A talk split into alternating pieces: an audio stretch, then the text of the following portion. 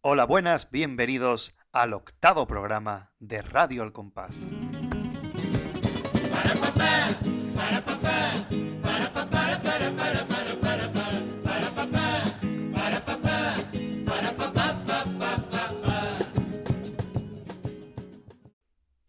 Octavo programa de Radio El Compás y primero de este año 2021. Feliz año, Gadi. Hombre, muchas gracias, Pater, y feliz año para ti también. Muchas gracias.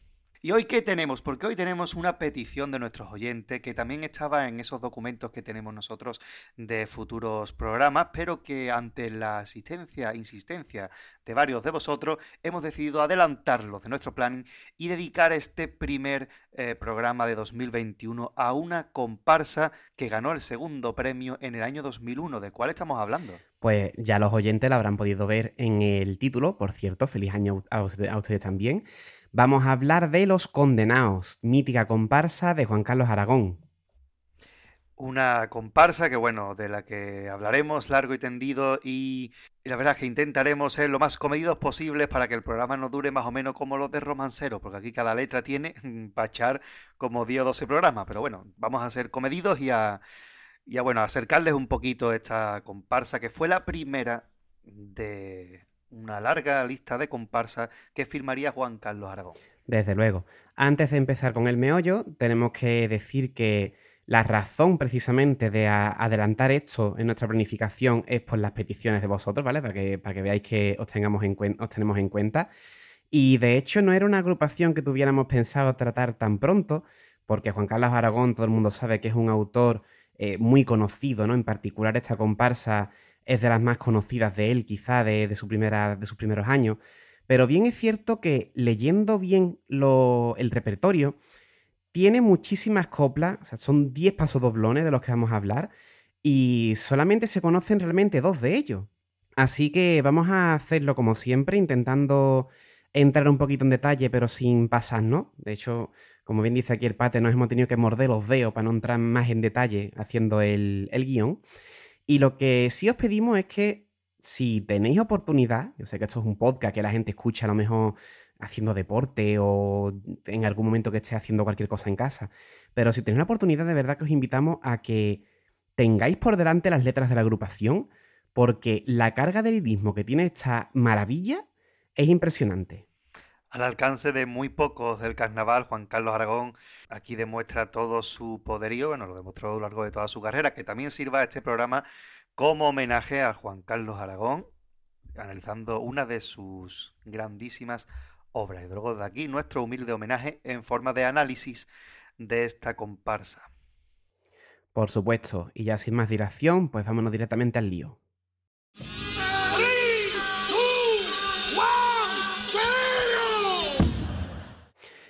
Los Condenados, como hemos dicho, segundo premio del año 2001, letra y música de Juan Carlos Aragón Becerra y dirección de Ángel Subiela. Segundo premio de su año. Efectivamente. ¿por, qué ¿Pero por qué segundo premio? Esto, Dios mío, de mi vida. Hombre, fue un año fuerte, la verdad, porque el primer premio fue Martínez Ares con otro comparsón, que era la niña de mis ojos, ¿no? Ya es cuestión de gusto. Es que fue un año que coincidieron, bueno, varios años coincidieron estas grandísimas comparsas y bueno, pues fue segundo premio.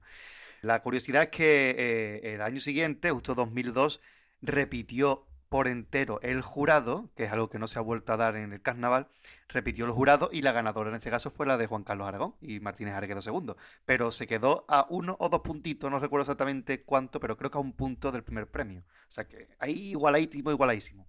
Qué barbaridad, ¿no? Desde luego son dos pedazos de comparsa. Vamos a empezar con la ficha técnica de la agrupación. Como siempre, que siempre se nos olvida, tenemos que dar sinceramente las gracias a la página El Buscador del Falla, os lo recomiendo muchísimo si no lo, si no lo conocéis los oyentes, porque ahí encontramos la ficha completa de muchísimas agrupaciones de carnaval. O sea, una auténtica maravilla de base de datos a la cual pues le damos las gracias, porque si podemos hacer este repasito de los componentes es gracias a, a dicha página, El Buscador del Falla. No se la pierdan, ¿eh? están muy bien y hacen algunos especiales de gente que a lo mejor ha fallecido o se cumplen efemérides, pues están muy bien. Visítenla, Buscador del Falla, una auténtica maravilla. Instrumentación de los condenados. Tenemos en el bombo a Manuel Jarén Domínguez, En la caja, Francisco José Villanego Guillén. Guitarras, tenemos a Juan Luis San Bruno Pellicer, Manuel Enrique García Rosado, Quique Remolino, aquí lo tenemos. Y en la otra guitarra, pues Rafael Miguel Díaz Moreno. Una buena instrumentación sin duda, con Villanego a la caja, que era ya un clásico. Y bueno, Juan Luis San de punteo, que a partir de aquí eh, solamente saldría en esta agrupación y lo sustituiría ya en verano Perico Campos, otro grandísimo punteo, pero en el concurso, eh, Juan Luzán Bruno, que hoy en día lo encontramos en la comparsa de Tino Tobar, era el punteo de esta comparsa, y los otros dos, pues Rafael Díaz, que también triunfó con las chidotas del Noli, como los caballeros de la Edad Media, por ejemplo, y Quique Remolino, que aquí todavía no era el chirigotero reconocido, bueno, ya no sé si es chirigotero o comparsista, no sé qué es, autor reconocido que hoy día, y entonces era guitarra de esta comparsa. O sea que realmente cinco pedazos de pata para sujetar a las magníficas voces que vienen ahora. Vamos con ellas. En la voz tenemos al director Ángel Subiela Gómez, Eduardo Brihuega Delgado, Juan Carlos Brihuega, Delgado, el Carly, José Chulián Alcántara, José Antonio Fernández Domínguez, Juan Fernández Domínguez, Fernando Núñez Pereira, el Fernandi, Andrés Sibón González, Miguel Ángel Utrera Domínguez, Mariano Varela Sánchez, nada más y nada menos. Grupazo. Es decir, prácticamente la alineación de las comparsas últimas de Antonio Martínez Ares. Recordamos que bueno, que esta comparsa surge de la ruptura de Antonio Martínez Ares con el grupo que dirigía Ángel Subiela. Ya si quieren saber la ruptura, pues bueno, pues se leen el libro de Martínez Ares o el libro de Subiela y sacan sus propias conclusiones. La cuestión es que de una comparsa, pues sacamos dos grandes comparsas. Y aquí pues repite la gran mayoría, Pepe Chulián, Carly, Edu, Ángel, eh, Juan Domínguez, Fernandi, Mariano, Miguel Lutrera la gran mayoría eran componentes que habían salido en las comparsas anteriores de Martínez Ares, así que era un grupazo que ya venía pues de triunfar y que lo siguió haciendo, pero con otro autor. De hecho, después veremos la visión que ellos dan de esa separación en este repertorio. Totalmente. Sí, tienen que ser nombres repetidos porque me he equivocado poco y leyendo, o sea que... Tío, eh, sí. Me suenan ya los nombres. Te sigue costando el apellido Brihuega. es un apellido que la verdad que, vamos, el Carly el hermano, Edu Brihuega y Carly Brihuega. Dos grandes del carnaval, ¿no? Y bueno, pues, grupazo, si es que esto es un grupazo, si es que es una mala maravilla, si es que esto es historia del carnaval. Esto es como la alineación de la comparsa de entre rejas o de soplo de vida, que hay que sabérsela de memoria, pues esto es lo mismo. Totalmente, totalmente. Vámonos con los premios de aquel año. En coro tenemos La Gaditana, un coro de Julio Parda y, Antonio Rivas, que eran dos, autores que estaban empezando el año. Sí, era su primera agrupación. Sí, totalmente. De Kai Kai, coro de Kiko Zamora y Fali Pastrana. El Barneario de La Palma y del Real, un coro del Lama y de Antonio Miranda. Y en cuarto premio, Muerte al Gordo, entre, entre comillas, y Argüelles un coro de Livi, Valdés y Guimerá.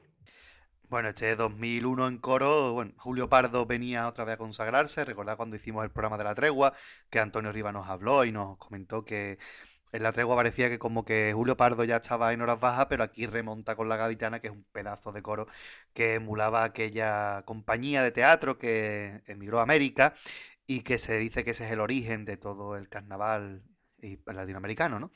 Pues un magnífico coro, totalmente distinto a lo que habían hecho el año ante la tregua, que fue el primer premio. De Kai Kai de Kiko Zamora y Fali Pastrana, una auténtica preciosidad, un eh, homenaje a Paco Alba realmente brillante. El balneario de la Palma del Real, pues el coro del Lama, que entraba de vez en cuando en la final y se dejó caer con este coro, que la verdad es que es de los más completitos que presentaron en su, en su trayectoria. Y Muerte al Gordo, quizá la revelación de ese año. ¿Por qué? Porque demostró que los coros podían hacer reír. Y tenían ahí al Libby, teniendo al Libby, teniendo a Bardet, teniendo gente ahí como el Petra, pues eh, era fácil reírse con este coro. Eh, muerte al Gordo, entre comillas, y Argüelles. Ahí juegan un poquito porque comillas se refieren al Marqués de Comillas y Argüelles la calle que está al lado en Cádiz pero juegan con el entre comillas. Y el gordo, que todo el mundo creía que era por Julio Pardo, no era otro que Jesús Gil, que encarnaba maravillosamente Germán García, del, eh, que está ahora mismo de locutor en Onda Cádiz, ¿no? Un coro que sembró la base de lo que sería después el coro de Valdés y que todavía hoy sigue gustando, el coro chirigotero, como se le conoce. Además que es verdad, ¿eh? que es muy raro incluso hoy en día encontrar un coro que esté enfocado al, al humor Y oye, pues siempre se agradece ese, ese cambio de enfoque, ¿no? Que tenemos a tanto al coro como a la comparsa siempre un poco anclado en ese tono serio. Y también hemos visto que hay comparsas que pueden llevar un poquito, un poquito más de alegría en su, en su repertorio. En cuanto a comparsa, como hemos dicho antes, primer premio La Niña de mis Ojos de Martínez Ares. Segundo premio Los Condenados, que es la agrupación que nos ocupa hoy. Tercer premio Mal de Amores, una comparsa de Antonio Busto. Cuarto premio Los Mercenarios de Quiñones y Pepe Martínez, comparsón. Y en primera cesi, la plaza, la plaza Las Canastas de los Gitanos y Pepe, y Pepe Mata. Grandes, cinco grandes comparsas. Podría haber sido más porque ese año era, fue bastante bueno. La Niña de mis Ojos, una auténtica maravilla. El grupo que tuvo Martínez Ares en esa última etapa, previa a sus 13 años de, de vientos racheados o como sea. y pues tres buenas comparsas y este fue el primer premio. La verdad es que era una comparsa muy, muy completa, con también una ristra de pasodobles espectacular, buenos cuplés, un popurrí maravilloso, una presentación ejemplar, o sea que otra grandísima comparsa también merecedora del primer premio, que también es merecedor los condenados. Se podía haber dado dos primeros premios tranquilamente. Yo creo que quizás hace 50 años atrás se le hubiera dado también un primer premio a los condenados y se hubiera dado primer, primer premio compartido y no hubiera pasado absolutamente nada. Pero bueno, cositas del concurso. Sí, es, es, otro de estos casos nuestros que parece que nos estamos especializando en pudieron ser primeros, ¿no? Porque es que, además, en todos los casos estamos viendo algo parecido, que da igual que le hubieras dado el primero a uno o a otro, que estamos viendo auténtico agrupación, auténticas obras de arte, y este, pues, es otro de estos casos. Los condenados y la niña, y la niña de mis ojos son dos pedazos de comparsa. Y también son buenas las otras tres, Mal de Amores de Antonio Busto, que fue una comparsa en la que volvía al falla un grupo de componentes veteranos como Catalino, MacGregor, Chupa, también teníamos ahí a Paquishi, Peper Caja era el director, o sea que esto era una comparsa que nada más que verla te ponía los bollos de punta, Es verdad que tuvieron serios problemas con, con, el autor, porque parece que este año Antonio Busto estaba un poquito lento haciendo letras y el grupo le tuvo que dar un ultimátum y ya a partir de ahí, por lo visto, Antonio Busto se puso las pilas y empezó a hacer un repertorio que la verdad es que está muy, muy bien, de los mejores repertorios que ha podido hacer Antonio Busto. Y bueno, pues aquí lo tenemos. Curiosamente, en el anterior programa, el de los bordes del área, también hablamos de Antonio Busto porque consiguió el cuarto premio en el 96 con Grumete Gaditano. En este caso no es una comparsa de Jerez, sino de Cádiz. Mal de Amores, se las recomiendo porque es comparsa auténtica de Cádiz, de cabecita agachada cuando se termina de cantar un paso doble. Luego, bueno, los mercenarios de Quiñones y Pepe Martínez yo la tengo muy presente. O sea, creo que fue una gran comparsa de, este autor. Muy buena, la verdad que ese año Quiñones la escribió muy bien. A lo mejor la idea quedó un poquito rara, ¿no? Por los mercenarios, el tipo era un poco fantasioso, pero la verdad es que muy, muy buena. Y es curiosamente la última final de Joaquín Quiñones y Pepito Martínez, porque el año siguiente sería su última participación en conjunto, pero no lograron la final, aunque en propia mano en el año 2002 fue un comparsón. Para mi gusto está incluso mejor que Los Mercenarios. Pero Los Mercenarios una grandísima obra. Pues genial. Pasamos a Chirigota. Tenemos en primer premio Tampa Joyesca, comparsa fina y segura del Yuyu y Toté. En segundo lugar, el Atlético Agujeta, el peor equipo del mundo. Una chirigota de, Manolo Santander. Tercer lugar, el que vale vale del Celu. Cuarto premio, Los Panteras de Juan Carlos Aragón. Quinto premio, Los Todopoderosos de los Carapapas y el Taca. Y en sexto lugar, Los Mosqueteos del Sheriff. Seis chirigotas que yo tengo muy presentes, ¿eh? Y estos años me cogí un poquito más desconectado del, del carnaval. Recuerdo las seis y además con mucha nitidez. Y además, y a esto le podemos sumar otras chirigotas que no estuvieron en esa final, como Festival de Canes del Lobe o los bufones de Doña Teófila del Noli, es que estamos hablando de que fue un gran concurso. Por no hablar de chirigotas como los cangrenitas del carnaval, que también fue muy buena y podía haber estado ahí. Totalmente. O sea, es que las recuerdo todas, de Tampa Joyesca del Yuyu, con aquel tipo tan raro que, nos trajo. El Atlético Agujeta de Manolo Santander también lo tengo muy en la mente. Bueno, ¿quién no se ha levantado un día, se ha puesto guapo y se ha puesto a cantar el que vale, vale del celu? O sea, eso ya es clásico. Que por cierto, fue eh, en la presentación del que vale, vale fue la primera copla que sonó en Radio Al Compás hace ya cuántos años, yo qué sé, hace ya una barbaridad que empezamos, ¿no? Pues fue la primera copla que sonó en Radio Al Compás, fue el que vale, vale del cero. Totalmente. Juan Carlos Aragón que hace doblete, tenemos aquí los Panteras y dos finales, o sea, de, este autor, otra, otra maravilla también. Y si, si hoy lo que vamos a ver son una risa de paso doble espectacular, los Pantera no se queda atrás, ¿eh? O sea, este año le cogió inspirado a, a Juan Carlos. Uf, tela, porque los Pantera tienen paso doble que son absolutamente espectaculares, ¿eh? Y luego, bueno, los, los todopoderosos y los mosqueteos que también estaban francamente bien. Ya esta las recuerdo menos, pero también recuerdo que eran muy buenas. Y en cuarteto, para terminar, tenemos el, un único premio, que era el Marqués, la Marquesa y 15 metros de mesa, un cuarteto de Valdés, que también tengo, lo tengo ahí en el horizonte. No me para escucharla, pero también lo recuerdo. Sí, fue un año en el que el cuarteto estaba un poquito cojo, porque Manolo Morera estaba empezando a despuntar con algunos cuartetos, y, pero no llegaba, no terminaba de dar paso hasta la final. Y Valdés venía pues de ser segundo durante muchos años. Y ya este año pues da el paso al frente, ya no está eh, Vera Luque, que aquí se había dedicado ya por entero a la chirigota. Y bueno, pues consigue ganar este premio liderado por, vamos, se llevaba todo el peso del cuarteto entre Dani Yesca, un genio, y Germán García, que hacía de la Marquesa. O sea, realmente un cuarteto muy simpático, muy de, yo creo que de los mejorcitos que sacó Valdés en la época y que consiguió el primer premio en total, pues habrán sumado ustedes que son nada más y nada menos que 16 agrupaciones porque entonces, como ya saben, se, eh, rellenaban con los huecos que quedaban libres de cuarteto con otras modalidades. Por eso hay 5 comparsas y 6 chirigotas. En este caso solamente hubo 4 cuartetos. Por eso tantas agrupaciones en estas finales eh, larguísimas. Sí, además que eran extremadamente largas, lo recuerdo bastante bien, sí. Bueno, eh, ¿qué pasó en el carnaval de la época? Pues que el pregón corrió a cargo del ganador de la primera edición de Gran Hermano, Ismael Beiro. Una decisión criticada por algunos sectores del carnaval, entre los cuales se incluye Juan Carlos Aragón, con lo cual trataremos un poquito más adelante. Efectivamente. Y antefaces de oro fueron Bernardo Castejón Alvarado, un comparsista y chirigotero, y Emilio López Prats, que fue un componente histórico de Paco Alba. O sea, también fantásticos. Dos antifaces de oro muy, muy merecidos. Todavía Emilio López Prat sigue ahí actuando con la antología de Paco Alba, el hombre mayor, pero sigue todavía ahí. La verdad es que merecidísimos estos dos grandes carnavaleros que consiguieron el maravilloso honor de ser antifaces de oro, como maravilloso el honor de ser pregonero, que bueno, ya veremos la visión de, de Juan Carlos y le daremos un poquito de carga a Ismael Beiro o no, depende. Totalmente. Por situarnos un poco, puesto que será nombrado más adelante, en 2001 estaba en la alcaldía de Cádiz la eterna Teófila Martínez y en el gobierno pues tenemos a José María Aznar, ¿vale? Que son dos datos que serán mencionados más adelante, así que los dejamos ya por aquí para estar, para estar situados. Un momento en el que España, pues digamos que mm, de cara a la galería no estaba mal en lo, en lo económico y demás, pero por supuesto pues siempre hay sus problemas que aquí pues Juan Carlos Aragón va a hacer un, un gran repaso como es, como es su estilo. Efectivamente. Y bueno, en el gobierno de la Junta seguía el otro que también fue eterno, Manuel Chávez, que seguía en el gobierno de la Junta. Totalmente. Hecho este pequeño repasito, vamos con la presentación. Vamos al lío, tengo ya ganas de escuchar. Vámonos.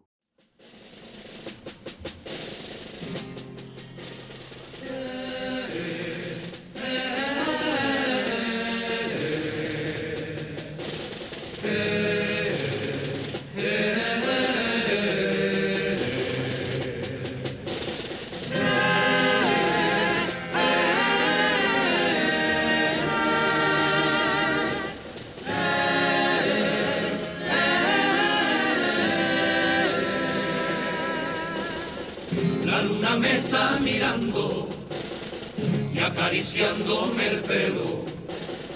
Y yo le he dicho que el cielo puede quedarse esperando. La luna me está sintiendo bajo su octava costilla y con su luz amarilla. La luna me está diciendo. Yo sé que te están condenando, te están condenando, te están condenando. Porque la cosa, niño, que tú dices, la dice cantando, la dice cantando. Y si cantando la digo, la oye la luna llena. Y si por eso hay condena, yo no le temo al castigo. Y si por eso hay condena,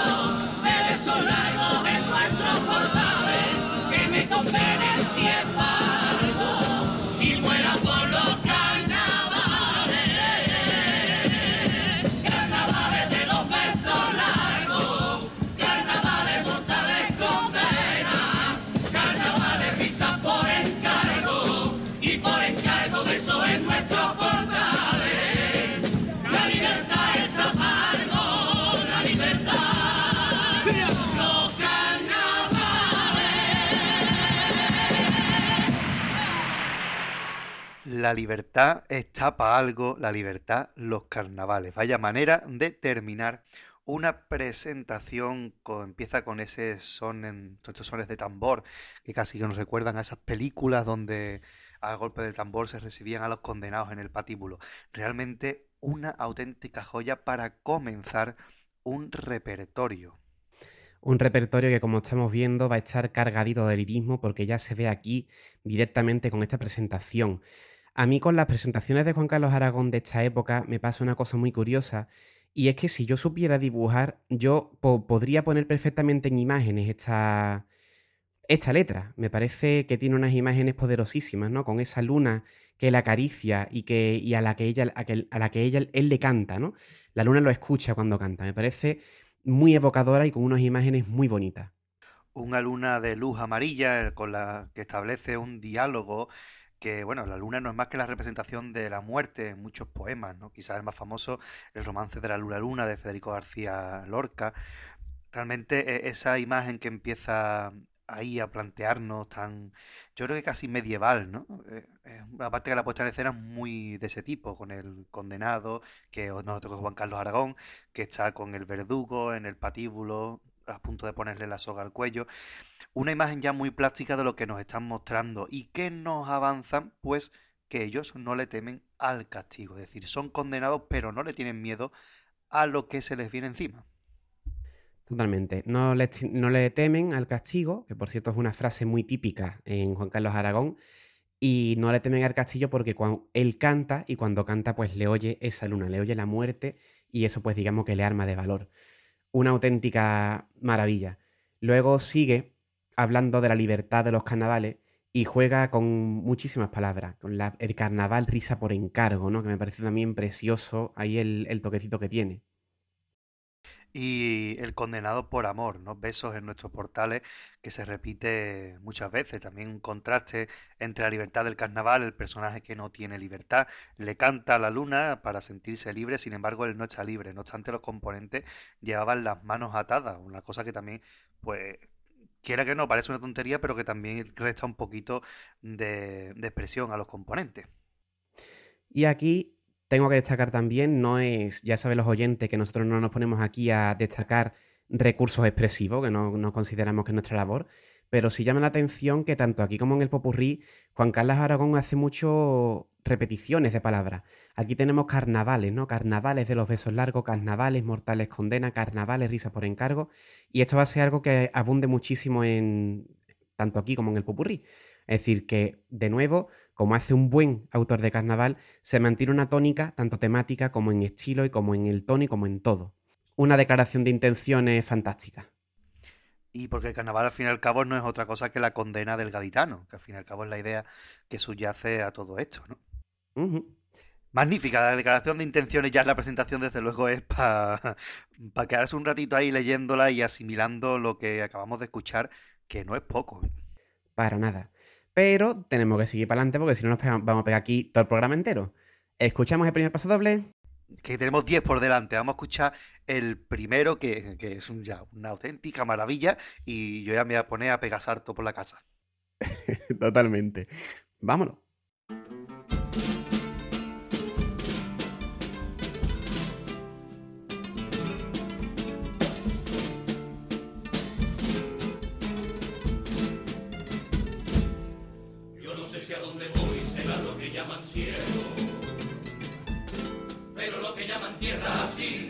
Lo contrario.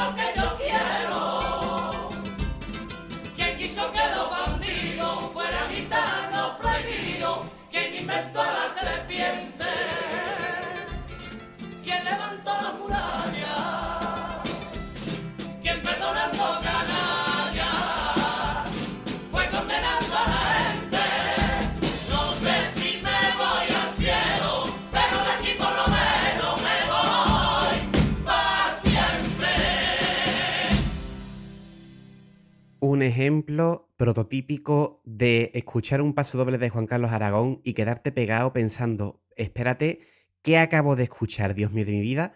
¿Cuántísimo mensaje tiene este paso doble? Y si he dicho que esto de repetir palabras lo, lo hace la presentación de Popurrí, aquí también lo tenemos. Este paso doble se basa en la pregunta retórica y reflexiona sobre muchísimos aspectos de la vida. Juan Carlos Aragón es un autor tan completo en su concepción literaria que para lo que otros, otros autores requerirían un repertorio, él lo hace en un paso doble y te define perfectamente lo que quiere hacer, ¿no?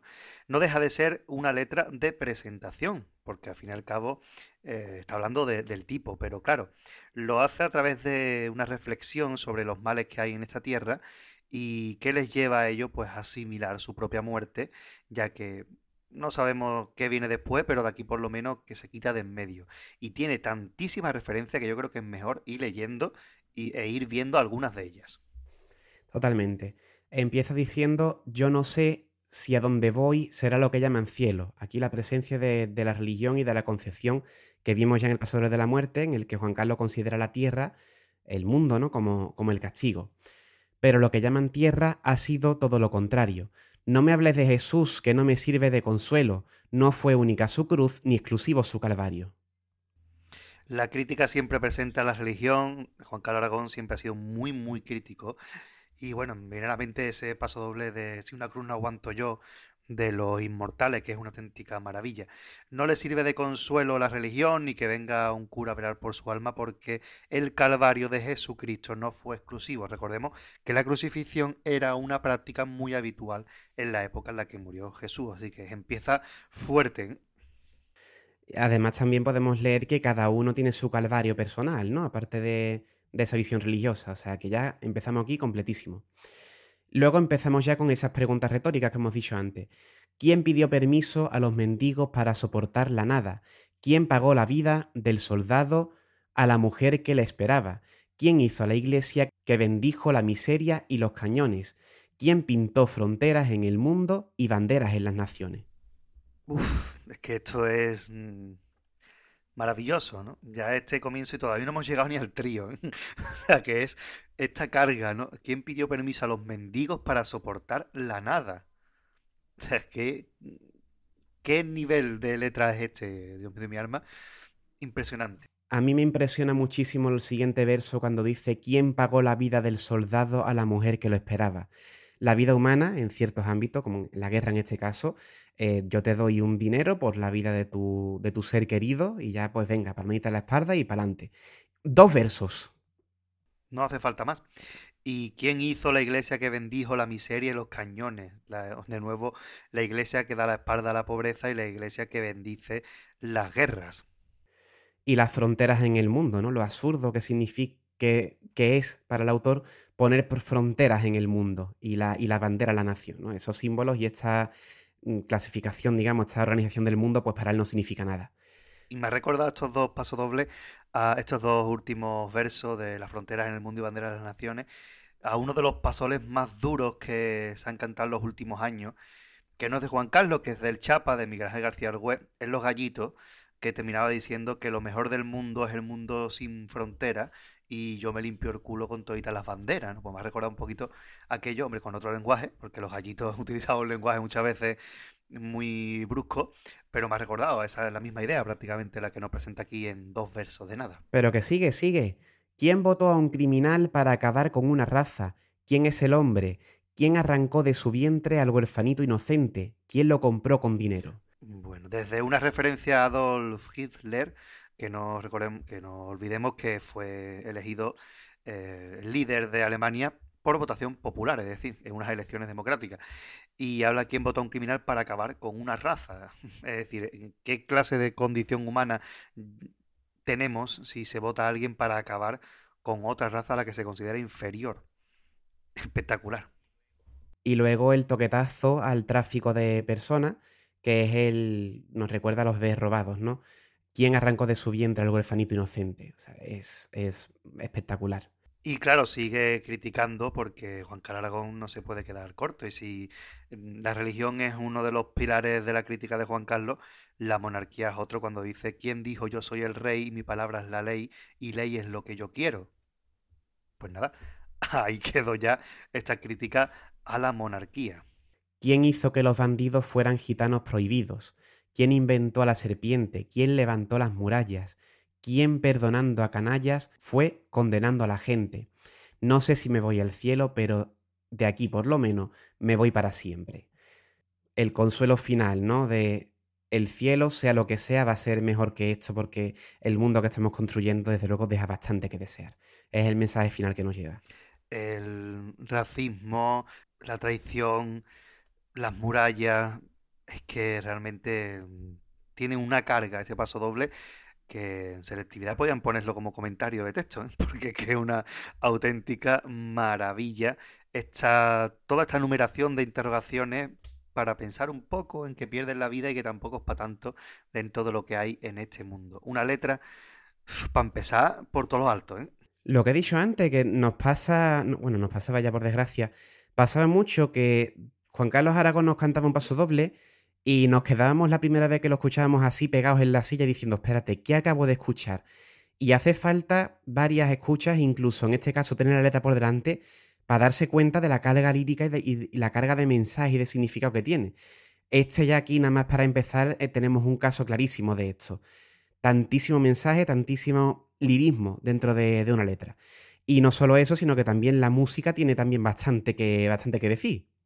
La música es una preciosidad, un paso doble de corte clásico, una primera parte muy sobria, en tonos menores, donde destaca simplemente la las voces el Fernandi, y a partir del trío sí que es mucho más bonita la, melodía, es mucho más mucho más melódica, más que sobria la primera parte, y ahí el Carly es quien domina. No obstante, muchas veces Juan Carlos dijo que la voz del Carly es la que le empujó a escribir comparsa. Carly sabemos que es una de las grandísimas voces del carnaval, que yo creo que tiene ese puntito de o lo odias o lo amas, o te parece un genio o te parece que está acabado, pero aunque ya el Carly no es lo que era en el año 2001, todavía cuando Carly cierra los ojos y tira para arriba, decimos, ojo, que aquí hay un grande, ¿no? Y es muy curioso como siendo el mismo grupo que el año anterior estuvo en La Milagrosa, no se parece nada al estilo. Tiene el mismo timbre porque es la misma, el mismo grupo, pero Juan Carlos le da una personalidad a la música que es una auténtica maravilla. Completísimo paso doble, como estamos viendo en todo por todo, pero tenemos que seguir para adelante, yo creo que ya hemos desgranado bastante este. Vámonos con el segundo, que se llama Yo jamás renegaría.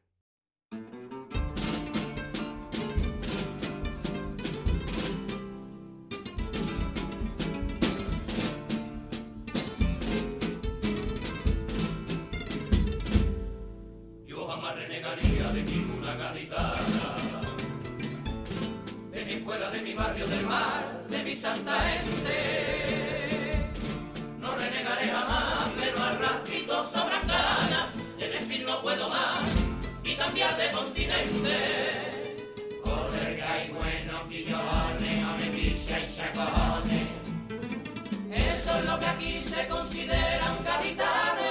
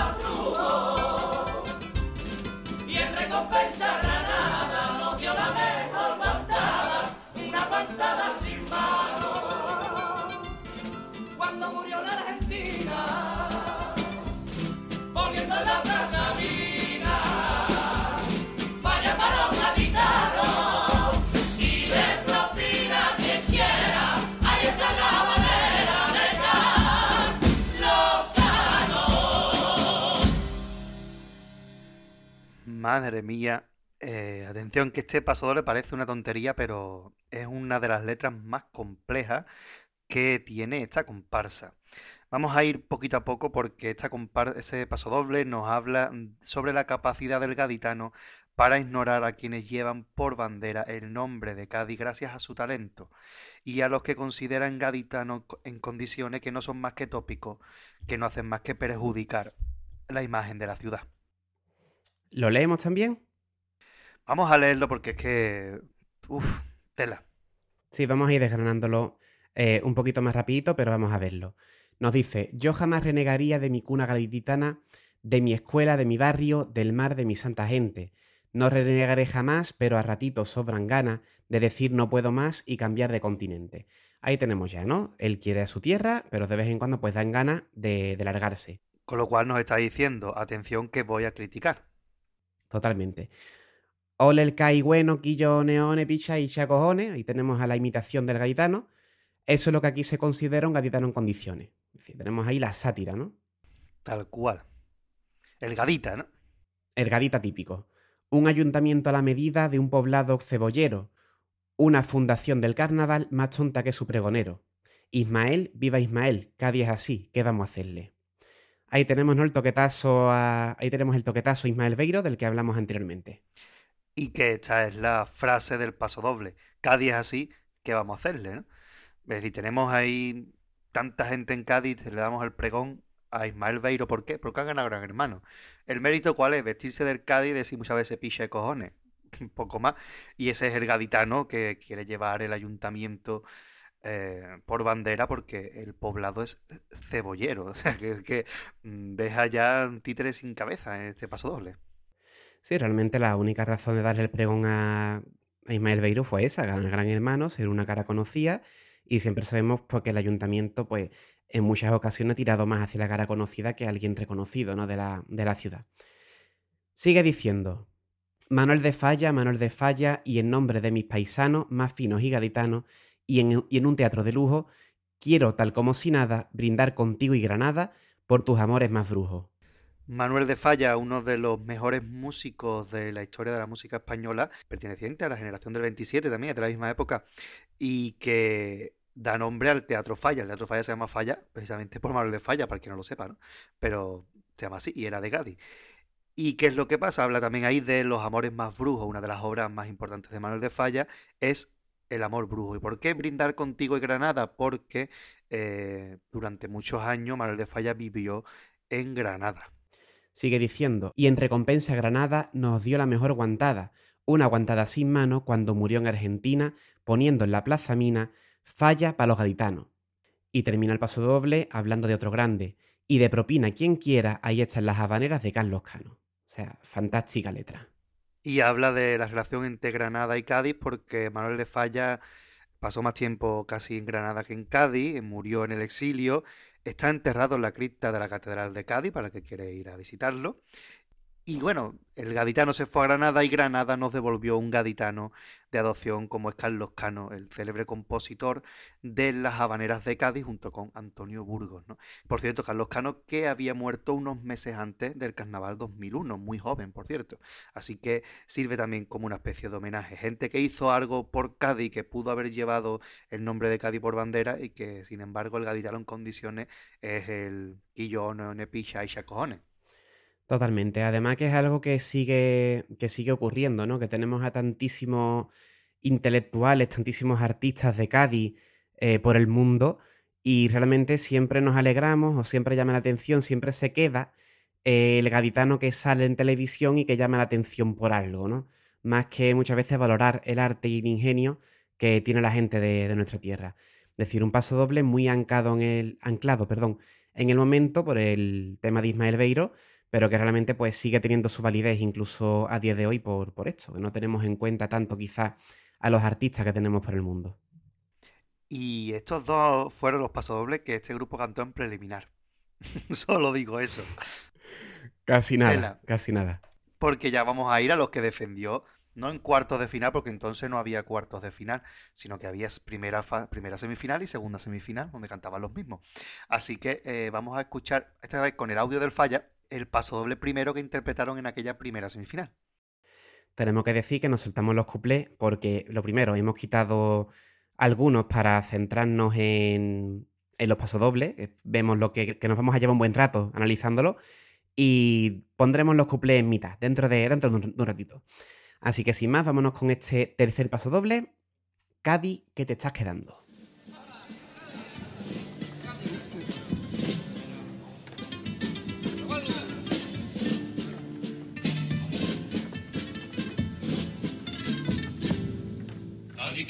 Quedando más sola que tu leyenda. Cádiz que te está volviendo más vieja y más aburrida. Cádiz que te está mamando y no te estás dando cuenta. Cádiz deja de pescar, que te va a costar la vida. Cádiz corazón, amanecer, la claridad, los cuatro vientos.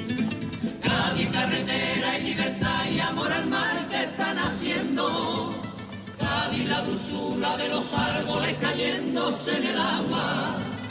Cádiz puente viejo, déjame que yo te abrociaré la falda frente al mar. Te cantaré pura pasión para sentir cosas de Cádiz. Cosas de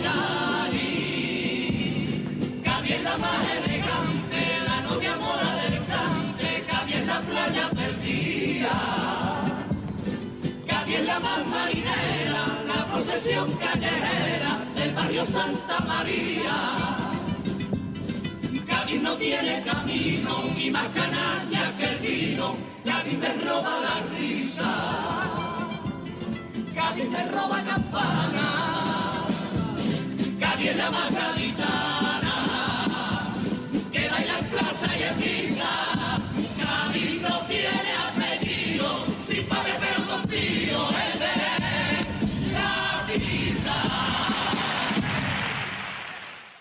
Otro grandísimo paso doble, van tres, que en una primera escucha, si uno no está muy atento, puede pasar perfectamente como un piropito a Cádiz, pero si nos ponemos a escuchar atentamente cada uno de los versos, no es un piropo, sino que es una crítica bastante dura además. Muy dura porque está tamizada a través de la ironía. Es un piropo, es un antipiropo hecho a través de los piropos que se le han hecho a Cádiz. Una concepción ya bastante complicada de por sí, pero bueno, si te parece, vamos a ir leyendo y vamos a ir desgranando poco a poco. Vámonos. Nos dice, Cádiz que te estás quedando más sola que tu leyenda. Toma ya, ahí para empezar. Ahí. Cádiz que te estás volviendo más vieja y más aburrida. Cádiz que te están amando y no te estás dando cuenta. Cádiz deja de pescar que te va a costar la vía. Ahí queda, que no es poco, ¿eh? Porque está diciendo Cádiz despierta porque te está quedando sola, estás vieja, aburrida, mm, nada más que está pescando, es decir, estás mirando para otra parte y va a continuar. Y te vas a quedar más sola que tu leyenda, ¿no? Lo- te- se va a quedar solamente la imagen que tenemos de ti. Cádiz, corazón, amanecer, la claridad, los cuatro vientos. Cádiz, carretera y libertad y amor al mar que están haciendo. Aquí me paro porque ahí tenemos, ¿no? Cádiz, carretera y libertad. ¿De acuerdo? Sí, Cádiz es libertad, pero también carretera, ¿no? Ahí tenemos ahí en una palabrita muy vedada, pero al final Cádiz es carretera, o sea, la gente se tiene que ir, tiene que irse a ser libre a otro, a otro lado, o sea que aquí en dos versitos yo veo también una crítica bastante, bastante contundente.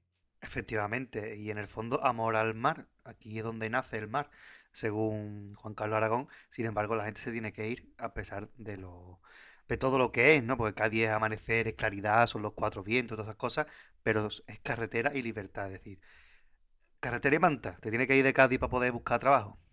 Cádiz la dulzura de los árboles cayéndose en el agua. Cádiz puente viejo, déjame que yo te abrocharé la falda frente al mar. Te cantaré pura pasión para sentir cosas de Cádiz, cosas de Cádiz. O sea, es que está cargado, está Uf. cargadito de lirismo. Cádiz la dulzura de los árboles cayéndose en el mar. Esto es lo que digo, parece algo bonito, pero árboles cayéndose al mar es una imagen muy triste, realmente. Sí, a mí me viene casi a la mente, si tú ves Cádiz desde el mar, el Parque Genovés, esos árboles que parece que se van a caer al mar, ¿no? Incluso ese árbol del, del Mora que casi se cae, que tiene incluso hasta puntales puestos, tiene hasta columnas aguantando las ramas porque se cae mm, casi en el agua, ¿no? Qué imagen más bonita, ese Cádiz, puente viejo, déjame que yo te abrocharé la falda, una personificación de Cádiz, ¿eh? De verdad, auténtica preciosidad lo que nos está eh, brindando aquí en este paso doble, sin dejar de lado una carga crítica durísima. Cádiz es la más elegante, la novia mora del cante. Cádiz es la playa perdida, Cádiz es la más marinera, la procesión callejera del barrio Santa María. Un elemento común, ¿no? Un recurrente dentro del carnaval de Cádiz, que es la, procesión del barrio Santa María. Y esto, pues sí, tenemos aquí bastante la parte de piropo, ¿no? Novia del cante, playa perdida, Que al fin y al cabo es una recuperación de piropos típicos que se le han hecho a Cádiz, ¿no? Cosas de Cádiz, ¿no? ¿Cuántas agrupaciones tenemos que se llaman Cosas de Cádiz o algo terminado de Cádiz? Incluso me viene a la mente el paso doble de, de Cádiz, Cosas de Cádiz, que era un paso muy bonito de la comparsa charanga del Report del año 83, si no recuerdo mal. Y bueno, Cádiz como señora elegante, novia mora del cante, son tópicos que se han repetido muchísimas veces a lo largo de las coplas del carnaval de Cádiz. Y es lo que hace ahora mismo es recopilar todos esos piropos. Sí, y después del piropito fácil, digamos, el pi- el piropito típico, eh, en estos versitos, pues tenemos otros versos a continuación donde le da otra vez eh, bastante fuerte. Cádiz no tiene camino ni más canalla que el vino. Cádiz me roba la risa, la risa. Cádiz me roba campana. O sea, es alucinante, ¿no? El- más canalla que el vino. O sea, aquí está haciendo una relación clara entre Cádiz y el vino, que es lo, el canalla que tiene, ¿no? Eh, eh, sin más. Y Cádiz no tiene camino, no tiene dónde ir. Está estancada. Es lo que te está ahí diciendo. Cádiz me roba la risa, no Cádiz es la risa, no, Cádiz me roba la risa. Es decir, no me dan ganas de reír. Me roban las campanas, ganas de celebrar algo, me las roba también. Cádiz es la más gaditana que baila en plaza y en misa. Cádiz no tiene apellido, sin padre, pero con tío, el de la tiza.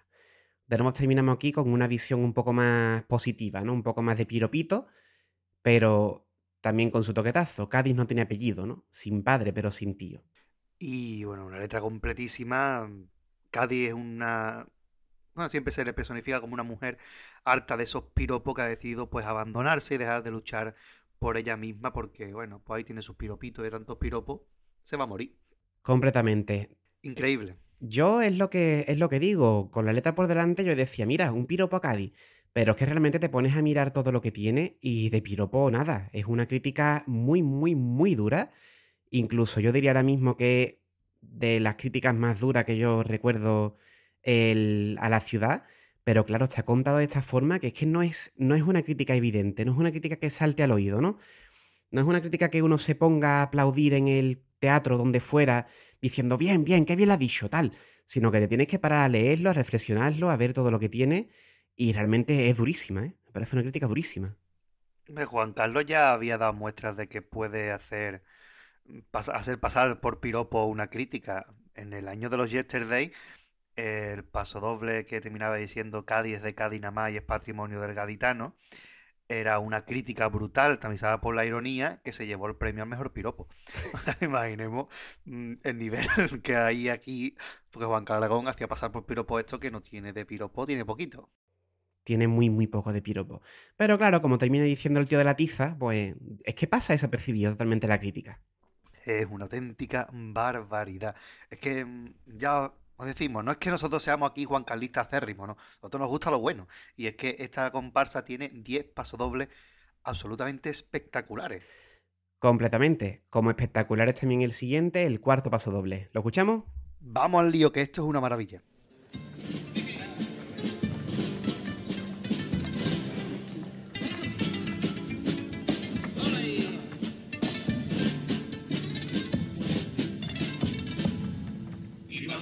Bechale que nombre de Andalucía.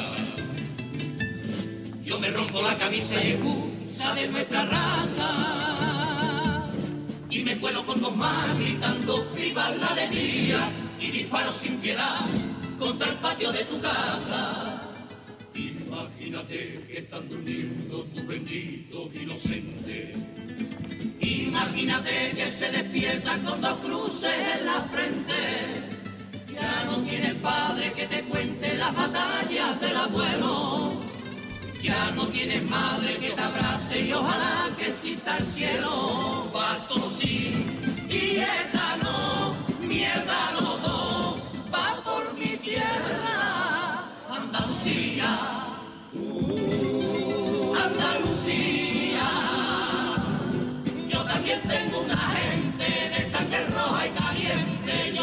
tengo bandera. Yo también tengo una historia que perdoné de memoria para que más nadie muriera. Y en cambio tú mal nacido, del odio más resentido, más malo y más puñetero. Ya has hecho que me desate, y aunque no vaya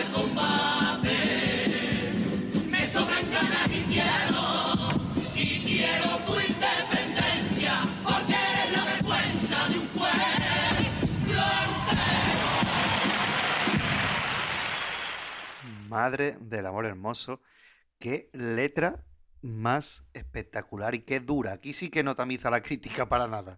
Aquí va al grano, eh, hablando del independentismo vasco y el problema de la ETA, un, tema que era muy recurrente en el carnaval de, de aquellos años. Un tema muy recurrente, pero que por desgracia parece que hoy en día ha quedado bastante, bastante olvidado. Hay muchísima gente que no sabe las atrocidades que cometió este, este grupo. Así que me parece muy oportuno también leer este paso doble poquito a poco y ir desgranándolo, porque tiene bastante de crítica y bastante directa y dura. Empiezo diciendo, imagínate a Berchale que en nombre de Andalucía yo me rompo la camisa y excusa de nuestra raza. Y me cuelo con dos más gritando viva la alegría y disparo sin piedad contra el patio de tu casa. Toma, ya hablan directamente a los independentistas vascos, les llama de hecho a Berchales, poniéndole la situación de que en el nombre de Andalucía ellos, pues imagínate que se van a su tierra y se ponen a disparar gritando viva la alegría, ¿no? Y, es curioso, ¿no? Para contrastar aún más el absurdo de disparar por unas ideas. Viva la alegría, ¿no? Se le está diciendo, tu causa realmente tiene el mismo sentido que si yo como andaluz, aquí tirando del tópico de que los andaluces somos muy simpáticos, pues yo me voy a tu tierra y grito vivo la alegría y me pongo a, disparar ahí contra, contra las personas. El mismo sentido tiene, ¿no? Le está diciendo. Ya aquí empezamos, empezamos fuerte, pero sigue. Imagínate que están durmiendo tus benditos inocentes. Imagínate que se despiertan con dos cruces en la frente. Ya no tienes padre que te cuente las batallas del abuelo. Ya no tienes madre que te abrace y ojalá que exista el cielo. La pérdida por el terrorismo, y bueno, habla de la antigüedad que ya tiene ese movimiento, algo que está obsoleto. La lucha armada se ha quedado sin sentido en la sociedad en pleno siglo XXI, es lo que te está diciendo. Ya no tienes madre, padre que te cuente las batallas del abuelo, no tienes madre que te abrace. Es decir, es un movimiento que da prácticamente por muerto.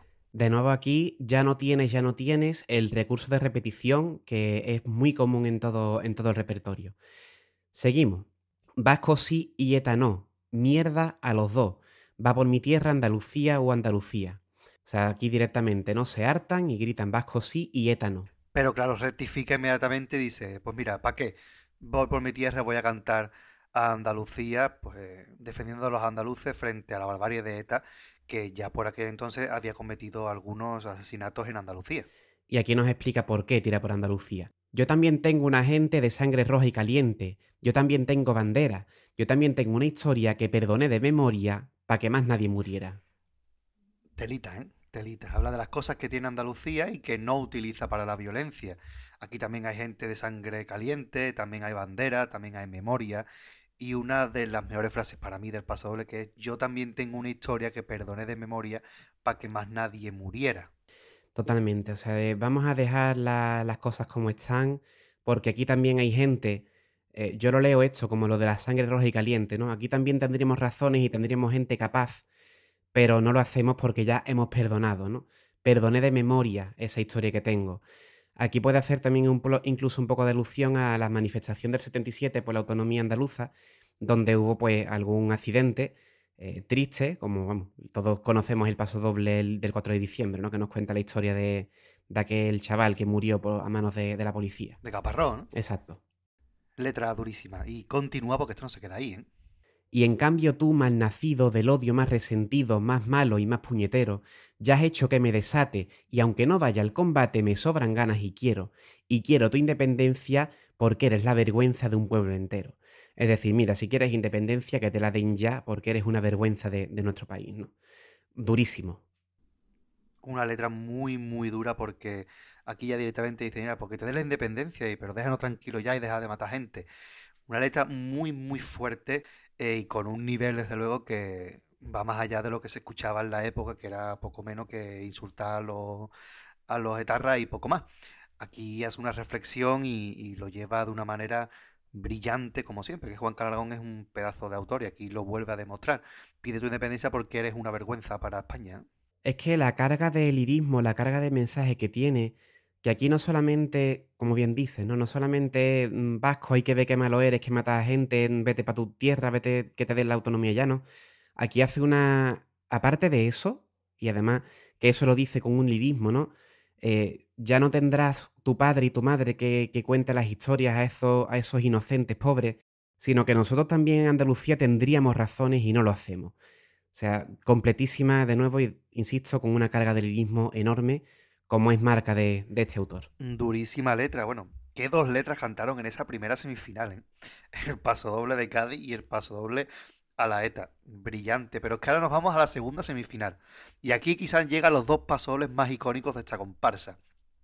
Dos pasodobles, quizás los más piroposos, pero dos letras que se han quedado ya para los anales de la historia. Si te parece, escuchamos el primero. Vámonos.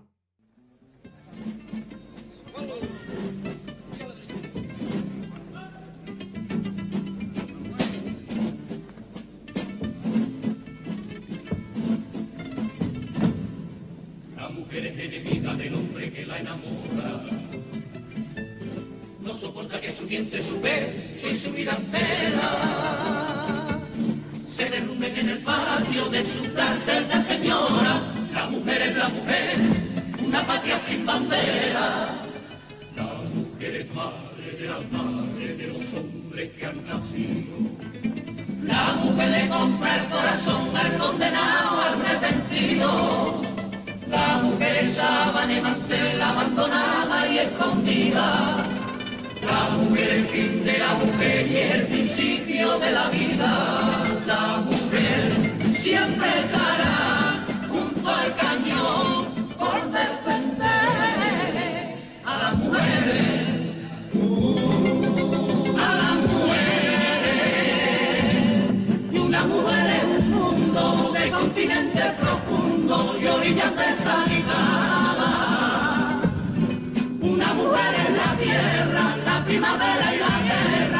religión de la cama. Una mujer es la calle, la sombra fresca del valle, una mujer es candela y una mujer es la gloria. Pena, condena y victoria,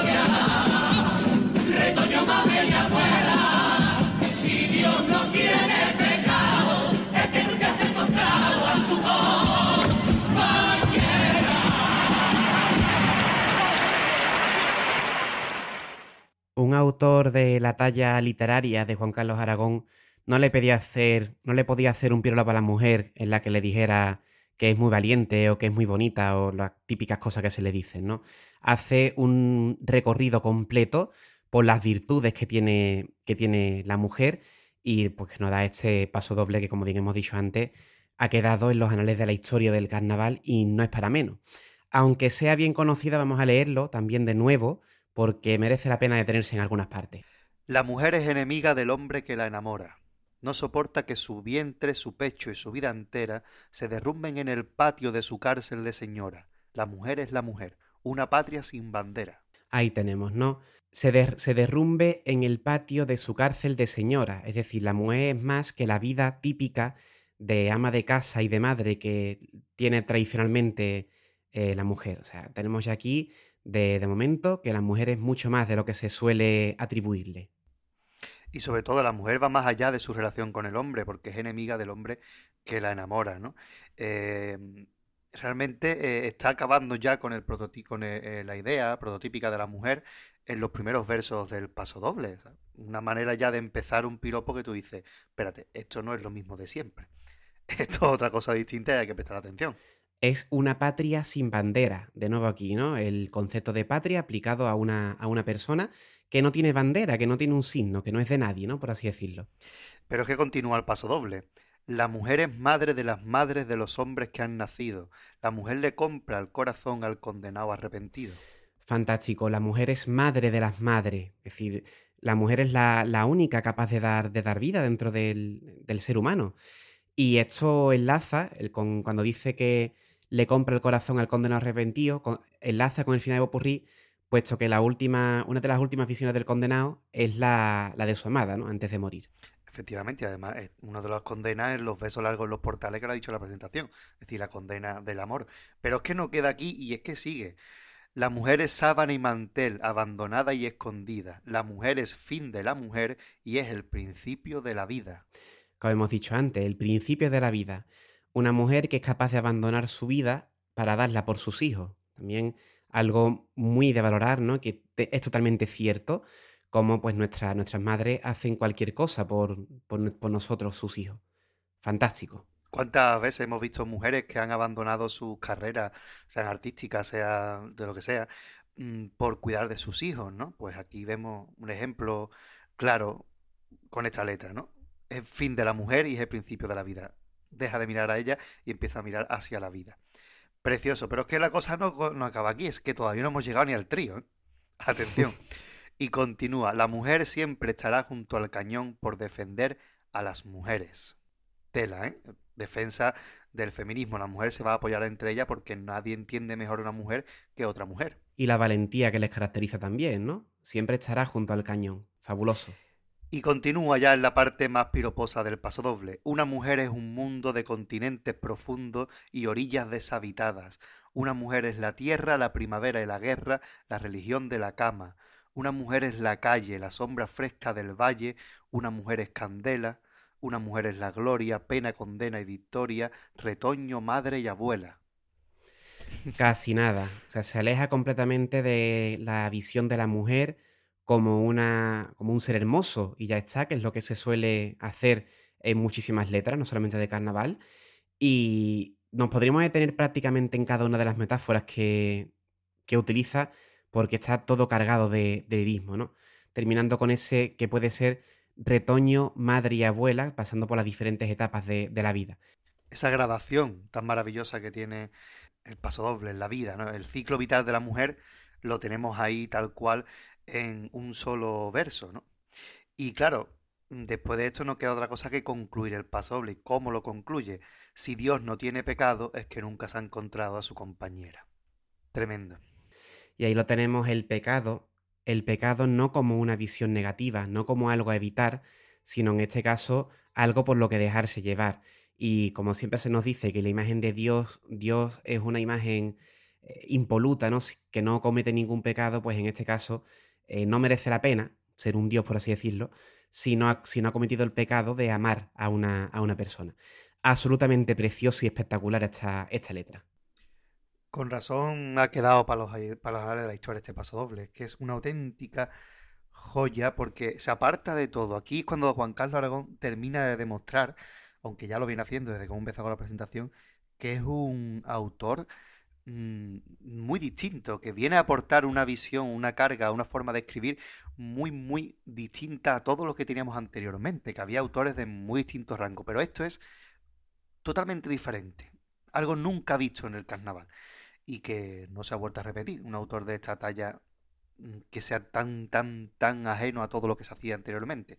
Por eso esta comparsa engancha a muchísima gente joven, porque ven un autor de carnaval que hace cosas que no se parecen en nada a lo que hacen los autores tradicionales. Y este es un claro ejemplo de ello, es un piropo a la mujer en toda regla, pero que no tiene nada que ver con los piropos a la mujer que se vienen cantando de siempre.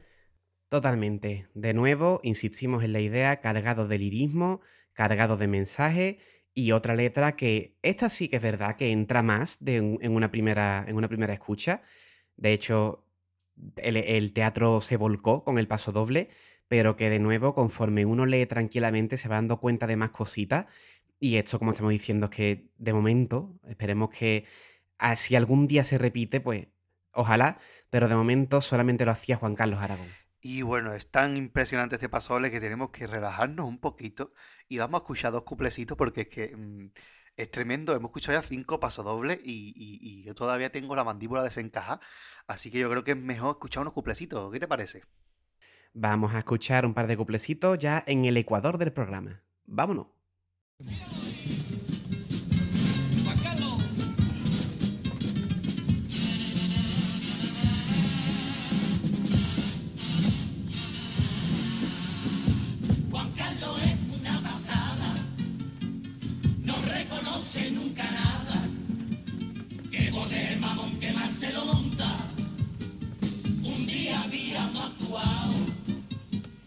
con flamenquito apaleado, y a la hora de volver se dio la bronca.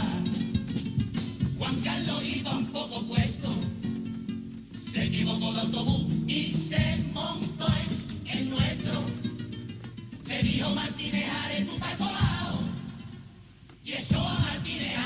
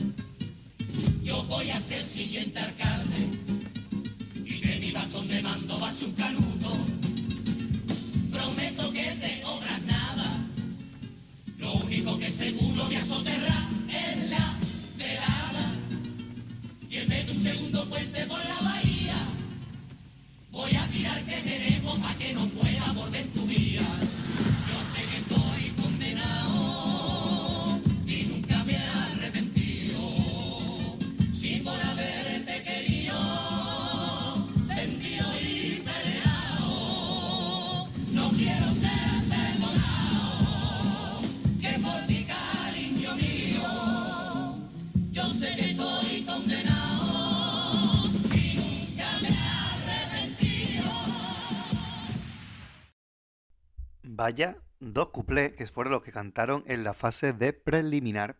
En concreto, el primero haciendo alusión a esa separación entre Ángel Subiela y Martínez Ares, donde el culpable es Juan Carlos Aragón, que se equivocó de autobús porque iba un poquito puesto y echó a todo el mundo. Esa fama de Juan Carlos por echar a medio grupo. Ahí la tenemos ya, aquí empieza esa fama. Y también curioso cómo se ríe de él mismo, ¿no? Que dice que estaba un poquito puesto. O sea, que él lo reconoce abiertamente su, su gusto por la sustancia. Eh, Sustancias adulteradas. Muy buen cuplé. Bueno, ya Juan Carlos en los Yesterday había dicho en el final Popurrí, no puedo decir que volveré porque este cabrón puede coger y cambiar de grupo otra vez. Así que él mismo siempre se ha dicho que pues cambia mucho de grupo. La verdad es que le duró tres años el grupo de Ángel Subiela, que no está nada mal, ¿eh? Y bueno, y el segundo cuplé, pues una crítica ahí a Teófila con mucha mala leche, porque primero habla, le habla en masculino, ¿no? Tú mismo reconoces que yo voy a ser tu sustituto y a partir de ahí empieza a desvariar un poquito sobre qué es lo que haría como alcalde, que soterraría la velada, eh, su bastón de mando es un canuto. Para que no lo sepa, la velada era una especie de feria que se hacía en Cádiz en verano, eh, en los parques Genove, después se pasó, si no recuerdo mal, a la Punta San Felipe, y que era un poco cutre, la verdad, ¿para qué nos vamos a mentir? La velada de Los Ángeles, que se hizo durante muchísimo tiempo, pues este hombre dice que eso es soderrao, que no lo quiere ni ver. Y también cuidadito con el bastón de mando que va a ser un canuto, eh. Cuidado ahí. Hombre, ese mismo año Juan Carlos Aragón escribió el paso doble de los Panteras de los canutos son del pueblo, ¿no? O sea que en ese año Juan Carlos Aragón pues se jactaba de ser consumidor habitual de los canutos, ¿no? Y al final, pues bueno, en vez de hacer un segundo puente, lo que va a hacer es tirar que tiene para que no vuelva. Una vez que te ha ido, pues para que no vuelva, pues tirar que tenemos. Teófila siempre recibiendo cariño en el carnaval de Cádiz. Siempre. Y aquí lo raro es que no le haya dicho fea, porque es lo que más se le ha dicho a Teófila. Crítica más de Juan Carlos, cuplé típico de Juan Carlos con esa sátira. Ya aquí no es ironía, ya es sátira directamente. Porque hay mala leche en cada uno de los versos del cuplé. Y también, antes de dejar los cuplés, tenemos que hablar de ese precioso estribillo que hace de nuevo el recurso de repetición tan presente en este repertorio. Y es que aquí abre y cierra con el mismo verso. Algo muy curioso. Yo sé que estoy condenado y nunca me he arrepentido. Realmente lo que hace en este, en este estribillo es una auténtica barbaridad. Ellos están condenados por amor y de eso pues no se arrepienten. Y abre y cierra de la misma manera. En cuatro versos pues se repiten los dos primeros y los centrales lo que hacen es explicar por qué están condenados y por qué no se arrepienten. Ya está. De nuevo, lo que un autor hubiera necesitado un repertorio, Juan Carlos lo hace en cuatro versos, permitiéndose el lujo de repetir uno. Tremendo. Y una precisidad como está cantado esto, ¿eh? con las voces cada una en su puntito justo, que vamos, es fantástico. De nuevo, cargadito, cargadito. Eh, Carly, Carly pletórico aquí, que, que era una maravilla escuchar cantar a ese hombre. Bueno, y lo sigue siendo, ¿no? Yo, este año pasado de los 2020, que último carnaval conocido, es el carnaval antes de, antes del COVID. Pues de los momentos más espectaculares esa subidita del Carly, ¿no? En el paso de los listos, pues precioso, de verdad, que es una auténtica maravilla eh, cómo canta este grupo en este estribillo y haber escuchado al público, el pito de entre cuplé cuplé, casi ni se ha escuchado de cómo se pone el público escuchando este estribillo. Bueno, y después de esto llevamos ya una horita larga de programa, hemos llegado al ecuador del, del repertorio, vámonos con el siguiente paso doble, otro de los más recordados de esta agrupación. Un amigo es un amigo.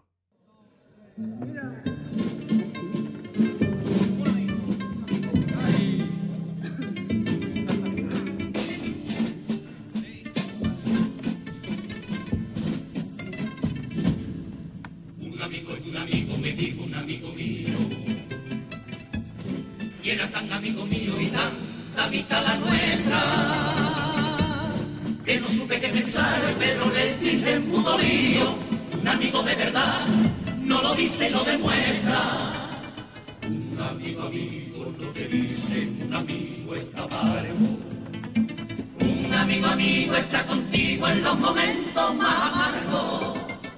Un amigo, amigo, de verdad no dice quiero ser tu amigo. Pero si es tu amigo de verdad, tu muerte la muere contigo. La amistad es regalar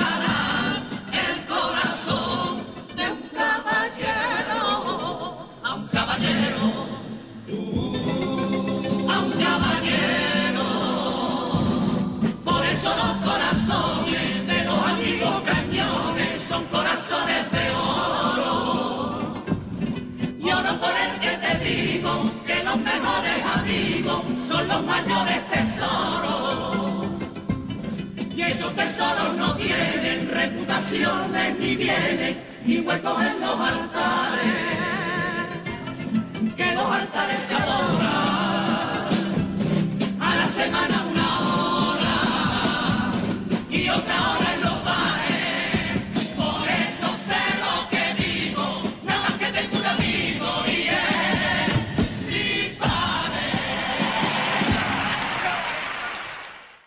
Y ahora que comentamos nosotros después de esta auténtica joya, ¿qué podemos decir de uno de los pasoles más recordados no solo de esta agrupación, sino de toda la trayectoria de Juan Carlos Aragón? ¿Qué decimos de esto, Gadi? Y no es para menos que sea recordado porque es que está, vamos, es, es una auténtica maravilla. De una feliz idea, realmente, ¿no? De una cosa que se puede decir en una conversación, incluso en tono de, de, eso, de charla, de entre amigos, pues de, mi único amigo es mi padre. Pues aquí saca Juan Carlos Aragón esta auténtica maravilla. Y de hecho de algo así viene este paso doble, ¿no? De una conversación. Efectivamente, según ha contado en más de una ocasión Ángel Subiela, pues estaban hablando, autor y director, hablando sobre la amistad, también un poco a raíz de la separación de Martínez Are con Subiela y tal. Y Subiela en un momento dado dice, al final, tu amigo es tu padre. Y Juan Carlos, con esa chulería que le caracteriza, le dijo, ¿cuántos quieres que te haga de eso? Y Dios Subiela, hazme uno, pero bueno. Y así surgió este paso doble, ¿no? Vaya si lo consiguió. una reflexión de la amistad también cargadita de, de mensajes y Dios mío de mi vida lo que se le puede sacar de partido eh, la pluma de Juan Carlos Aragón a algo tan típico, ¿no? Como es el que un amigo es un tesoro y esta idea de mi amigo es mi padre. Es fabuloso lo que, todo lo que desgrana de aquí. Y si te parece, vamos a leerlo todo otra vez para ir poquito a poco desgranando todo lo que tenemos. Vamos a recrearnos. Un amigo es un amigo, me dijo un amigo mío, y era tan amigo mío y tanta amistad la nuestra, que no supe qué pensar, pero le dije muy dolío, un amigo de verdad no lo dice y lo demuestra. Comienza con esta crítica a esa amistad de boquilla, a todos aquellos que dice que no son, que son amigos, pero que no están cuando se les necesita. Ellos hablan de que la amistad de verdad, pues no hace falta decirla, sino que realmente se demuestra con hechos. Esto nada más que para empezar, ¿eh? Sí, además que empieza con la típica frase que un amigo amigo no te dice. Eso de, ah, sí, hombre, un amigo es un amigo. bueno, a ver, lo ponemos en entredicho, ¿no? Claro, empieza ya por todo lo alto, pero es que además continúa, ¿eh? Continúa. Un amigo amigo no te dice un amigo está para algo, otra frase típica. Un amigo amigo está contigo en los momentos más amargos. Un amigo amigo de verdad no dice quiero ser tu amigo, pero si tu amigo de verdad, tu muerte la muere contigo. Dios mío de mi vida. Es decir, sigue todavía con la misma idea, sigue un amigo sí tiene que estar en los malos momentos y se muere incluso contigo. Y vuelve a redundar en la idea de que la amistad se demuestra con hechos, especialmente en los momentos malos. Y qué bonito ese verso de si es tu amigo de verdad, tu muerte la muere contigo. Y es muy curioso como continuamente dice un amigo amigo. No un amigo, un amigo amigo. O sea, un amigo de verdad. Sabemos que esa repetición sirve para dar todavía eh, más peso, ¿no? Como de Cádiz, Cádiz, ¿no? Si eres dos veces de Cádiz, eres más de Cádiz. Pues un amigo amigo. Y otra frase típica, totalmente lapidada con estos versos cuando te dicen, hombre, un amigo está para algo. Eh, son frasecitas que quedan muy bien, ¿no? Pero que aquí pues se ponen en entredicho. Pero sigue. La amistad es regalar el corazón de un caballero a un caballero. Toma ya, ¿no? Entregarlo todo por un amigo, pues eso es lo que nos está contando un pacto entre caballeros, mm, rememorando a, a Joaquín Sabina. Por eso los corazones de los amigos cañones son corazones de oro.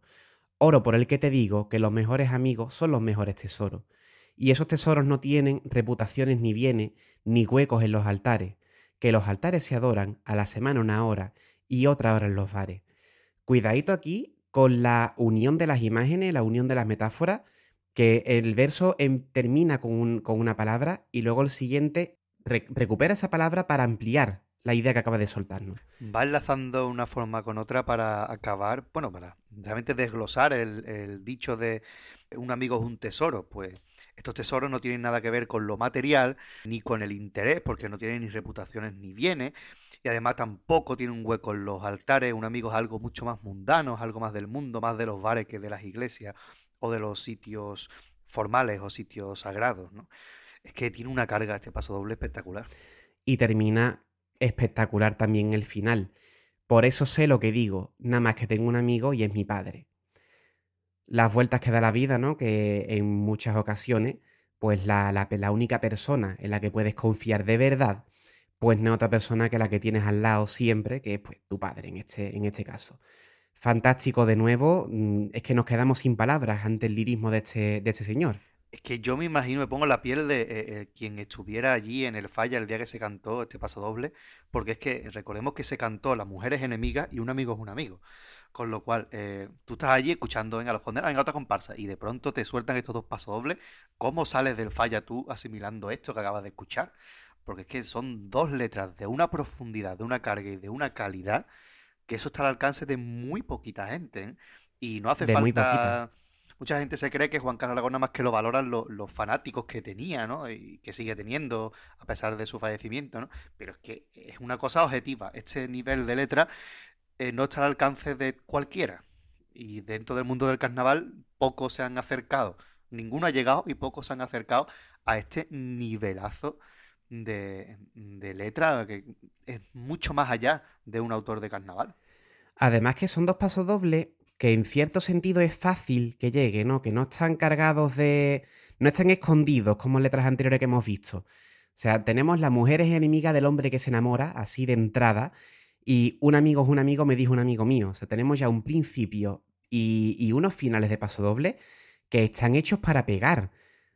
Aparte de cómo canta el grupo, de todo el mensaje que tiene, el, tienen unos principios y unos finales muy contundentes, con lo cual es normal, es completamente comprensible que estos dos pasodobles se hayan quedado y tengan el lugar que tienen dentro de la memoria del aficionado, porque es que son eh, contundentes a la par que, pues eso, con una carga de mensaje abrumadora, vaya. Yo recuerdo perfectamente que esta agrupación salió cuando nosotros no teníamos cumplido los 11 años, ninguno de los dos, y, recuerdo el impacto que tuvo este paso doble. Yo tengo un hermano mayor, aquí un saludo, que sé que me escucha, y él estuvo completamente enamorado de esta agrupación durante todo el año. Mi hermano aquí, oyente de carnaval de, los, de los duros, de los que están todo el día con el carnaval puesto, y esta agrupación pues la tenía muy presente por esta, por la contundencia, por el mensaje y por el, el, arte que tiene Juan Carlos Aragón en estos pasodobles. Como en todo, ¿no? Realmente, pero ya digo que este pasodoble, pues sí que es verdad que es más fácil que llegar a un público más amplio porque son más directos, más facilitos, digamos, de comprender. Bueno, yo recuerdo, ¿no? Yo siempre, en mi casa se ha escuchado mucho carnaval siempre, a mi padre le gustaba mucho Antonio Martín, Villegas, Los Majaras, y Martínez Are también ha gustado muchísimo en mi casa, yo seguía este grupo y yo recuerdo perfectamente de escuchar esta comparsa y, encantarme hasta límites insospechados. Yo no entendía ni la mitad de lo que entiendo hoy día del repertorio, pero eh, es que suena tan distinto, suena a, un aire fresco que hace falta ya en el carnaval, por cierto, y aprovecho para decirlo, hace falta este aire fresco que de su momento fue Los Condenados, siendo un autor que ya conocíamos, que había ganado premios, aunque fuera en otra modalidad, siendo un grupo que ya estaba muy visto, ya muchos años juntos cómo de esa unión sale algo tan distinto. ¿Por qué? Porque esa forma de escribir era completamente distinta. Bueno, y musicalmente, yo creo que el Paso de los Condenados es una de las cosas más bonitas que ha podido ser Juan Carlos Aragón. Cogió con ganas este hombre la modalidad de la comparsa, ¿eh? la cogió con muchas ganas.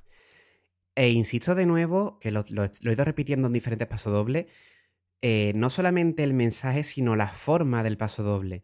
Cómo este hombre coge un recurso tan tan simple, tan facilito, por así decirlo, como es la repetición de palabras, un amigo amigo, la mujer, la mujer, Cádiz, Cádiz, eh, y vas el paso doble en esa repetición, en esa unión incluso entre termino un verso con una palabra y empiezo el siguiente verso con, esa misma palabra para completar la idea, va uniendo ideas de una forma que es de, maestro, vaya, de una persona con un control del lenguaje totalmente fascinante, vaya, a nivel incluso de análisis poético, vamos.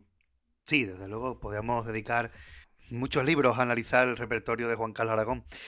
Y bueno, vamos a dejar un poquito este paso doble porque nos quedan todavía tres que no se quedan, bueno, tres no, nos quedan cuatro, que no se quedan cortos, ¿eh?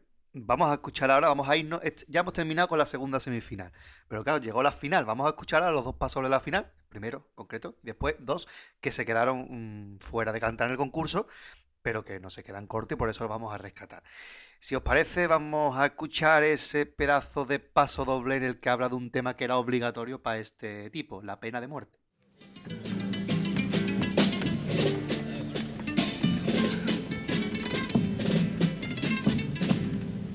La venganza y la locura son formas de ser humano. El perdón y la nobleza son ganas de ser divino la tortura y la bondad nunca se fueron de la mano y el derecho de matar es licencia de asesino. Como un ciudadano que presume de legal y caballero, puede redimir y condenar como un verdugo justiciero. Como en un país donde cualquiera compra su ametralladora, pide que se cumplan los derechos que ellos mismos se devoran paredón, rayo de luz, amanecer y un pueblo al lado. Misericordia, misericordia, y con las manos atadas y la cabeza tapada delante de un crucifijo. Uno que no tuvo suerte vive la pena de muerte de no ver más aunque las manos mortales de todos los criminales y Satanás bandolero estén a nuestras mercedes, no quiero ser como ustedes, ni quiero ser como ellos, quien quiera pena de muerte, que suba para ponerme la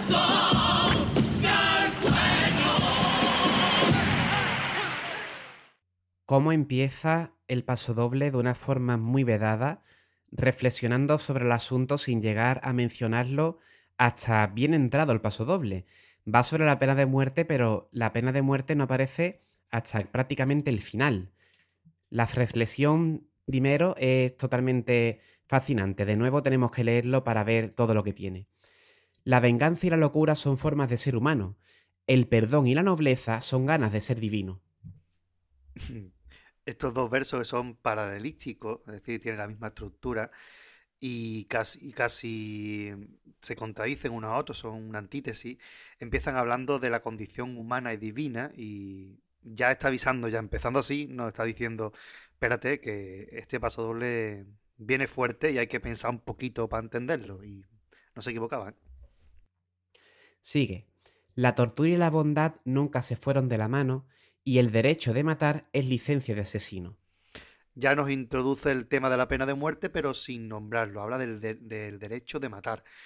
A diferencia de otros autores que sí han apoyado la pena de muerte, como Joaquín Quiñones o Martínez Ares, aquel paso doble que dedicó en la trinchera y del que públicamente se ha arrepentido, ellos declaran, se declaran contrarios, porque matar siempre es una cosa de asesino, sea o no con el amparo de la ley. Y tampoco, bueno, la tortura tampoco es que sea nunca algo bien recibido, ni aunque sea para hacer el bien. Y llevamos cuatro versos poderosísima la, imagen del verso, la tortura y la bondad nunca se fueron de la mano. Son dos cosas incompatibles. Tú no puedes torturar a una persona para hacer el bien. Em, impresionante. Cuatro versos, completamente. Sigue. Como un ciudadano que presume de legal y caballero puede redimir y condenar como un verdugo justiciero. Como en un país donde cualquiera compra su ametralladora, pide que se cumplan los derechos que ellos mismos se devoran. Madre mía. Crítica directa a los Estados Unidos, ¿no? Un país que sabéis que la licencia de armas pues se dan, yo creo que en los kioscos, ¿no? Porque todo el mundo tiene un arma en su casa. Y ellos hablan de que, bueno, este país que se cumple, que pide que se cumplan los derechos, sigue teniendo la pena de muerte, ¿no? Porque en muchos estados de Estados Unidos todavía se sigue matando a la gente. Y bueno, pues nos hablan ahí de ese caballero legal que no puede estar asesinando y del verdugo justiciero, en una imagen pues casi medieval de esas ejecuciones públicas del verdugo, ¿no? Sí, una imagen medieval que es lo que nos, como bien decías antes, es lo que nos alude el repertorio del, el repertorio, no, perdón, el tipo de la comparsa. Y también destaco, me llama la atención que cuando dice este verso de como un ciudadano que presume de legal y caballero, lo dicen cambiando un poco el tono de voz, poniendo un tono de voz más grave, como para meterse un poco en la piel, ¿no? De esa persona que parece seria, que parece, pues eso, un legal y un caballero, pues al final lo que hace es redimir y condenar como un verdugo justiciero, ¿vale? Eh, la contradicción de soy una buena persona, soy un buen ciudadano, pero sin embargo, pues estoy de acuerdo con la pena de muerte que él considera que no es algo ni de legal ni de buen caballero. Y además, eh, la búsqueda de la rima consonante. Está hablando de ser humano con fueron de la mano, divino con asesino, caballero con justiciero y ametralladora con devora, porque la N no la pronuncia nadie aquí en Cádiz. Así que la, todavía más mérito. No solamente está bien escrito todas las palabras perfectas, sino que además está buscando esa rima perfecta, la rima consonante. Continuamos. Paredón, rayo de luz, amanecer y un pueblo al lado, misericordia, misericordia. Una descripción de ese momento de la pena de muerte. Y aquí termina esa, esa, esa eh, reflexión y nos empieza a situar la acción porque ellos son los protagonistas y a partir de aquí se va a llevar este tema del que ya ha reflexionado y el que ha dado sus motivos, se lo va a llevar al tipo. Y arranca precisamente con este, estos versos que, hemos, que ha leído Gadi, que son los que dan pie a pasar de esa primera parte hacia el trío del paso doble. Así que a partir de ahora va a hablar ya el condenado a muerte. Y con las manos atadas y la cabeza tapada delante de un crucifijo, uno que no tuvo suerte vive la pena de muerte de no ver más a sus hijos. Aquí es donde se nombra por primera vez a la pena de muerte. Ya no se reflexiona, ya te ha dado perfectamente toda la idea que él tiene al respecto eh, y no habla el poeta, habla el protagonista. Y de nuevo una referencia a la iglesia, que bueno, que ha sido precisamente la que ha infringido muchas condenas de muerte, recordemos la Inquisición española. Y bueno, pues esa pena de muerte que al final, ¿cuál es? No ver más a sus hijos. Precioso ese girito final que le da, que el crucifijo, ¿no? Como bien dice la iglesia como verdugo en muchísimos momentos de la historia, pero aquí a él no le importa realmente la muerte física, sino que para él la pena de muerte, el mayor castigo, es no ver más a sus hijos.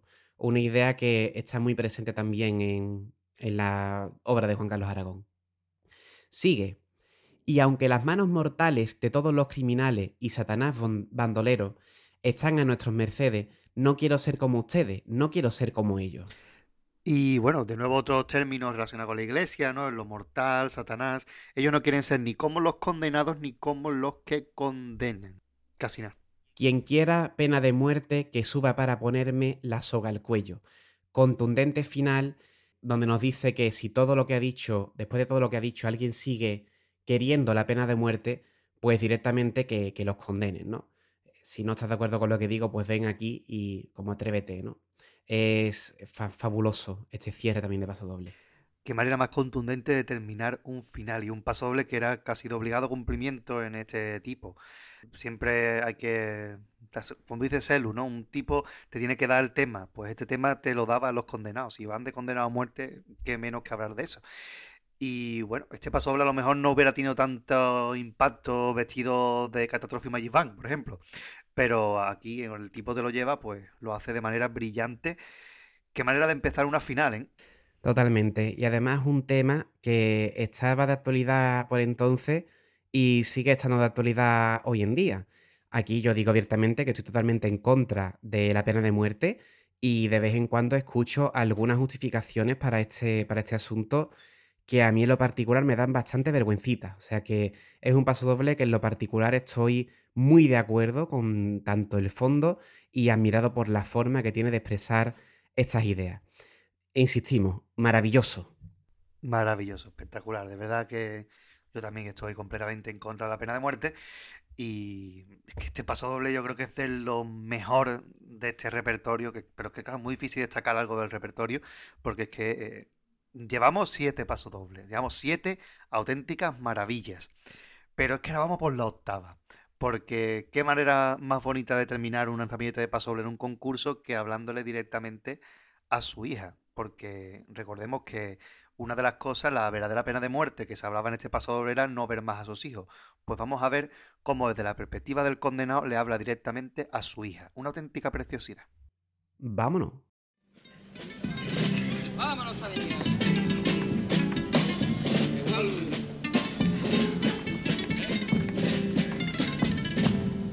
Si se cumple la condena rubita de mis amores y te dejo tan chiquita callada y como dormida.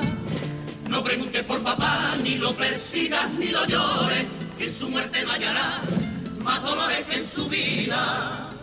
Imagínalo con su melena, sus eternos ideales. Míralo cantando con su gente sus divinos carnavales.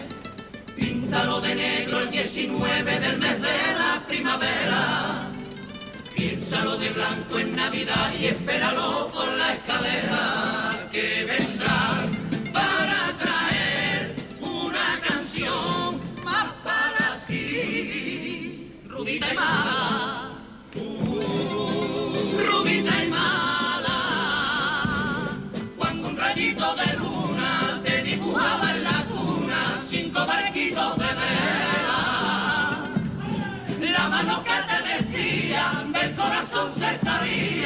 aparecía la abuela.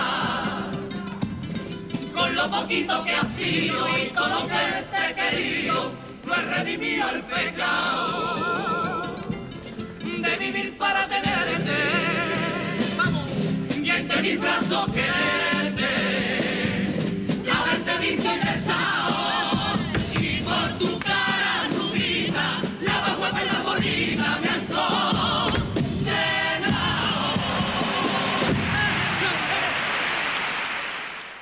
absolutamente majestuoso este paso doble donde es lírica pura y dura, es muy sentimental, es la carta de un padre que sabe que se va a morir porque está condenado a muerte y que le habla directamente a su hija. Mm, otra letra que te pide el tipo sí o sí. Totalmente. Además llena de, imágenes preciosas y de metáforas también fascinantes dentro de, dentro de su, de su letra. ¿Lo leemos este también? Hombre, ya que estamos puestos, ¿no? Vámonos. Nos dice, si se cumple la condena, rubita de mis amores, y te dejo tan chiquita, callada y como dormida, no preguntes por papá, ni lo persigas ni lo llores, que en su muerte no hallará más dolores que en su vida. Le habla directamente a su hija y le dice, si preguntas por mí una vez que ya no estoy, de verdad no piense que es algo malo su muerte, que su vida ha sido bastante dura y está llena de dolores como para que tú te preocupes por él, ni lo llores siquiera, ¿no? La idea siempre presente de que la vida es la verdadera condena, la vida es el verdadero, infierno, porque dice, en su muerte no hallará más dolores que en su vida. De nuevo, ¿no? Esta, esta idea siempre presente en la obra de Juan Carlos. Y ahora le dice que debe recordar su hija de- del padre que ya no está. Imagínalo con su melena, sus eternos ideales. Míralo cantando con su gente en sus divinos carnavales. Píntalo de negro el 19 del mes de la primavera, piénsalo de blanco en Navidad y espéralo por la escalera que vendrá para traer una canción más para ti. Rubí y mala, bueno, rubita y mala, rubita y mala. Qué cosa más bonita, desde luego, ¿eh? Es decir, cómo tienes que recordar a tu padre, ¿no? Con sus ideales, con su carnaval, y, piensa lo que te va a traer otra canción más. Realmente maravilloso. Impresionante aquí en medio que tenemos Píntalo de negro el 19 del mes de la primavera. 19 de marzo, Día del Padre. Píntalo de negro, ¿no? Píntalo de negro porque te falta tu padre en ese día que, que lo simboliza, ¿no? Que lo, que lo rememora. Pero de blanco en Navidad. ¿Vale? En Navidad se le debe recordar con alegría. Y vendrá para traer una canción más para ti, ¿no? Que puede ser esta canción que están cantando, este paso doble. Rubita y mala, rubita y mala. Y a partir de aquí empieza una nana. Cuando un rayito de luna te dibujaba en la cuna cinco barquitos de vela, la mano que te mecía del corazón se salía y aparecía la abuela. Con lo poquito que has sido y lo que te he querido, no he redimido el pecado de vivir para tenerte y entre mis brazos quererte, haberte visto y besado por tu cara rubita, la más guapa y más bonita, me han condenado.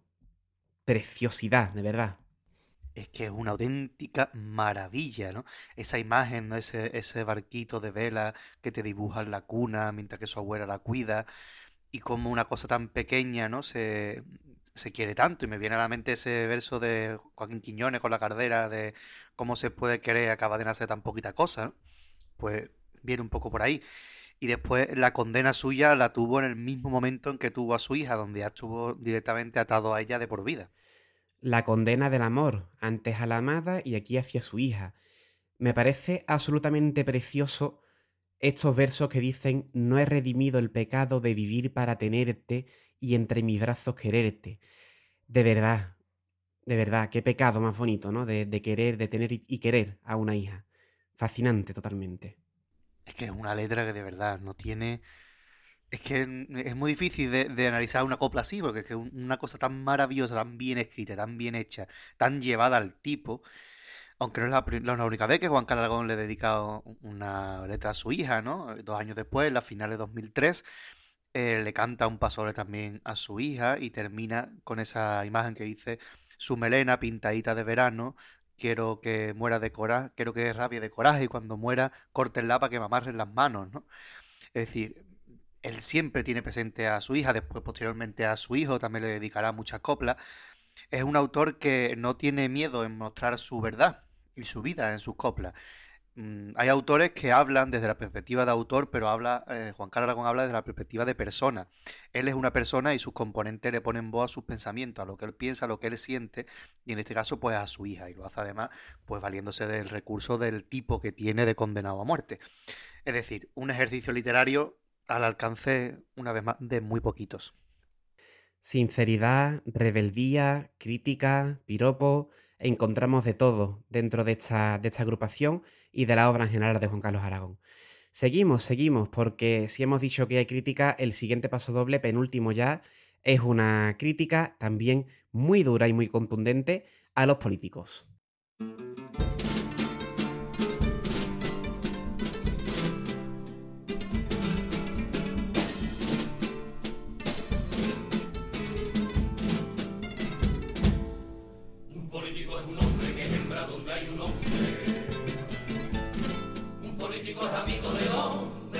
Su amigo.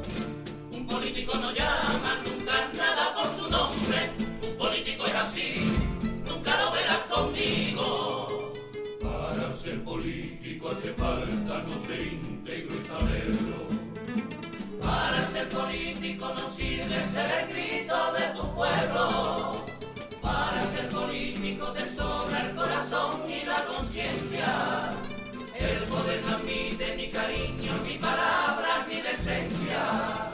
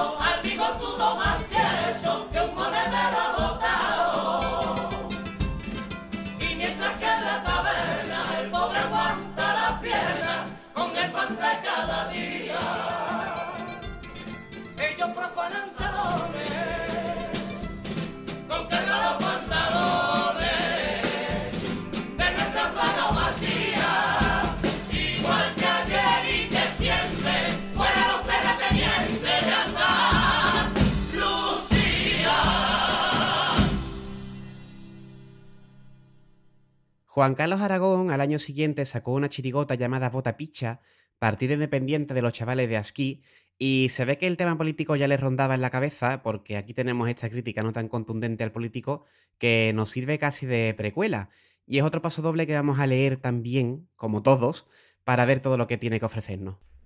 Sí, porque ya para lo que nos queda, pues lo leemos todo. Este lo leo yo en este caso. Un político es un hombre que es hembra donde hay un hombre. Un político es amigo del hombre que no es su amigo. Un político no llama nunca nada por su nombre. Un político es así. Nunca lo verás conmigo. Terán. Una definición totalmente concisa, clara y contundente de lo que es un político y que él se distancia completamente. Nunca lo verás conmigo. No quiere saber nada del político. Los llama cobardes, traidores, mentirosos. O sea, empezamos fuerte. Un paso doble que será fuerte también en el resto del, del contenido. Y que no se cantó en el concurso, recordemos. Este paso doble está solamente en el disco. Pero continúa la letra. Para ser político hace falta no ser íntegro y saberlo. Para ser político no sirve ser el grito de tu pueblo. Para ser político te sobra el corazón y la conciencia. El poder no admite ni cariño, ni palabra, ni decencia. Sonreír, aparentar, saber mentir, poder hablar sin decir nada. Aquí de nuevo está glosando, está ampliando la idea de que el político es muy falso y que prácticamente tiene que desprenderse de su humanidad, traicionar a su pueblo y ser solo apariencia. O sea, de nuevo cargadito de mensaje. Y te re- remata diciendo que tiene que tener un discurso vacío, sonreír, aparentar, saber mentir, poder hablar sin decir nada. O sea, este discurso vacío de solamente promesas, pero ¿dónde quedan esas promesas del político? Y además ese político que habla para que el pueblo no lo entienda, ¿no? Esos políticos dicen, uy, qué bien habla este muchacho o esta muchacha y no te está enterando de nada. Pues si realmente un político habla y no te enteras de nada de lo que está diciendo, no habla bien. Sabe utilizar muchas palabras así raras, pero no habla bien, porque hablar bien es comunicar bien y que se entienda el mensaje.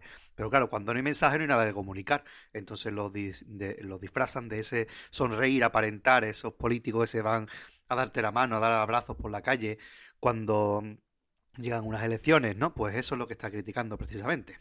Y de nuevo la estructura de paso doble basada en el paralelismo y la repetición. Empezaba diciendo un político es y ahora tenemos para ser político. O sea, de nuevo la, la repetición como estructura del paso doble. Y llega el trío y no se suaviza. Y entusiasmar a la gente para nombrar presidente a un terrorista de Estado que luego vende el Congreso al bigotudo macieso que un monedero ha votado. Una referencia a José María Aznar, ese bigotudo que un monedero ha votado, esa metonimia. Estamos, muy de recursos literarios, pero bueno, nunca está mal.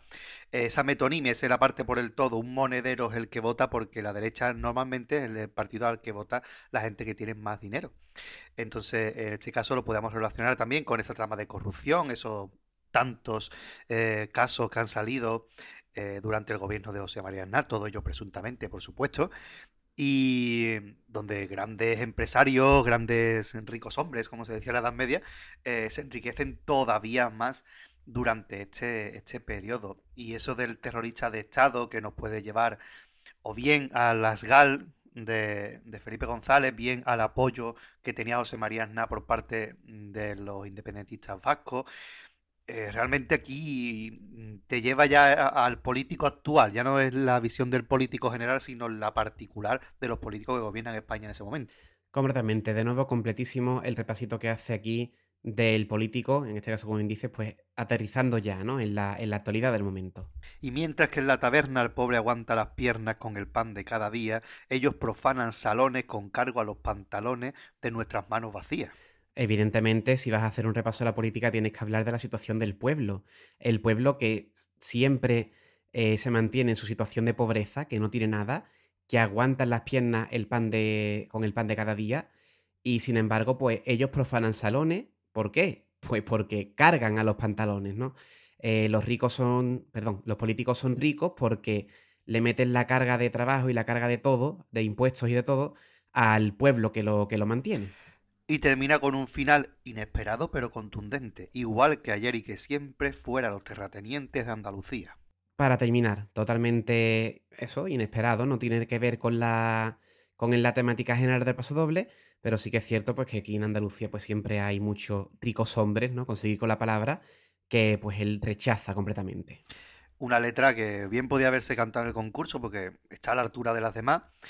Quizás para mi gusto personal es el pasoble más flojito del repertorio, pero es que, claro, es que este, este también es una maravilla, pero es que el repertorio está compuesto por 10 maravillas.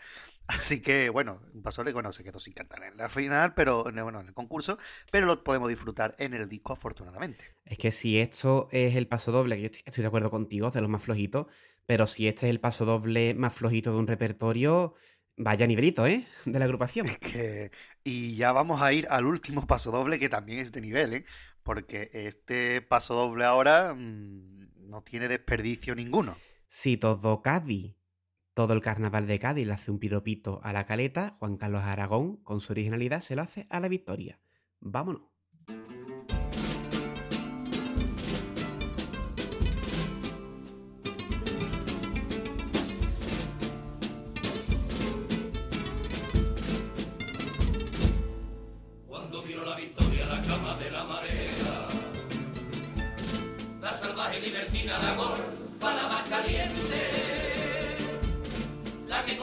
Nuevo se enamora y se pelea, la que da la claridad más antigua de Occidente. Cuando miro al hombre caminando por encima de la playa, siento como el viento es un cañón y mi palabra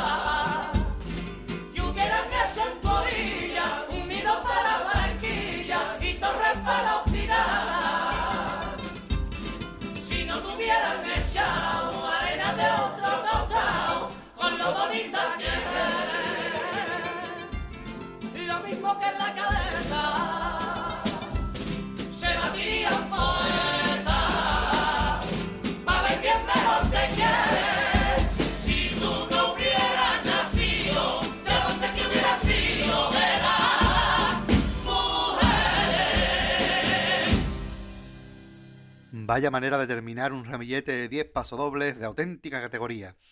Porque, como ha dicho Gadi antes, se va de la caleta hasta Extramuro. No obstante, Juan Carlos Aragón es un autor del barrio de La Laguna. El paso doble también es para leerlo poquito a poco. Cuando miro la victoria, la cama de la marea, la salvaje libertina, la golfa, la más caliente, la que con el barrio nuevo se enamora y se pelea, la que da la claridad más antigua de Occidente. Es toda una personificación de la playa, algo muy común.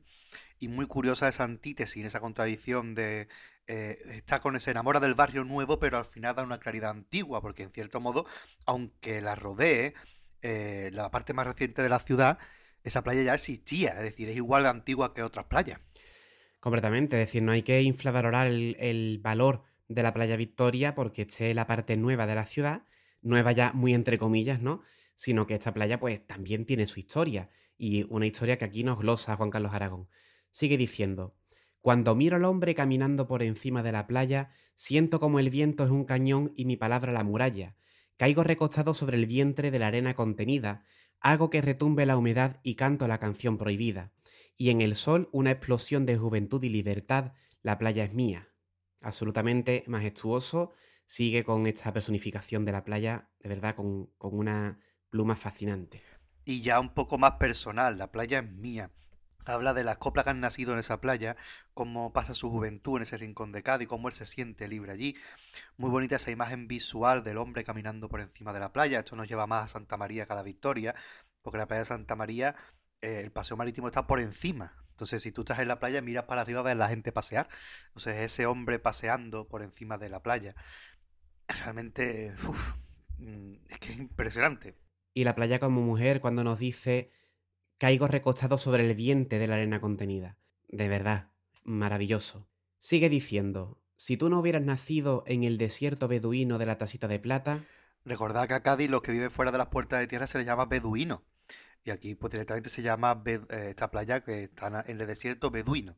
Otra vez de nuevo eh, personificada porque la playa ha nacido. Y hubieras hecho en tu orilla un nido para las barquillas y torre para los piratas comparación con la caleta por su farquilla, su castillo, algo de la que carecen las playas del casco histórico, que no tienen barca, no tienen castillo, y, bueno, pues ellos los comparan con la playa de, de, la caleta. Si no te hubieran echado arena de otro costado con lo bonita que eres, lo mismo que en la caleta, se batirían poetas para ver quién mejor te quiere.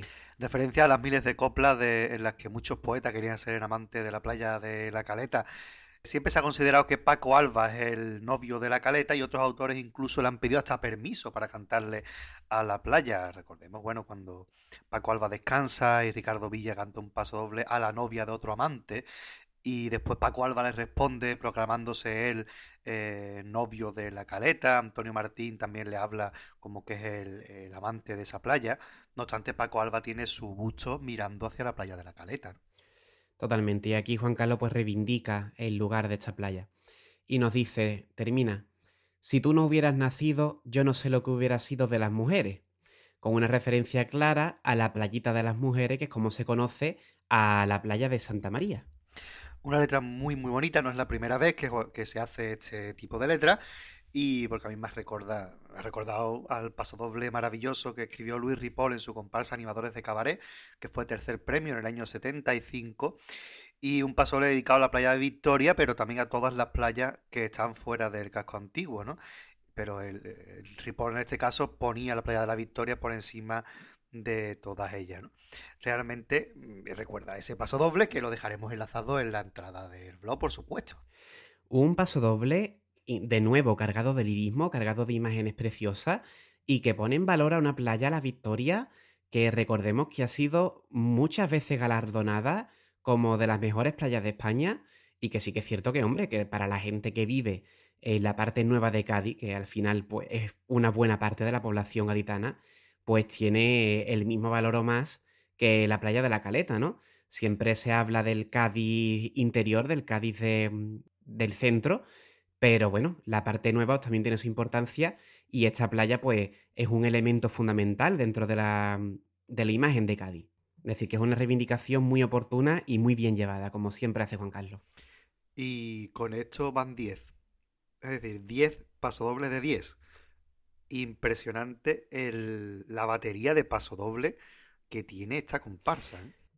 Cargados de todo. O sea, una maestría en la pluma de Juan Carlos Aragón que nos deja, pues, sin palabras, aunque, hayamos, aunque ya llevemos mucho tiempo hablando ya de, de, su, de sus coplas. Y antes de pasar al popurrí, pues vamos a bajar de nuevo el tono, vamos a escuchar otro par de cuplés antes de pasar a esa gran pieza que es el popurrí. Vamos lío. ¿Vámonos? Vámonos.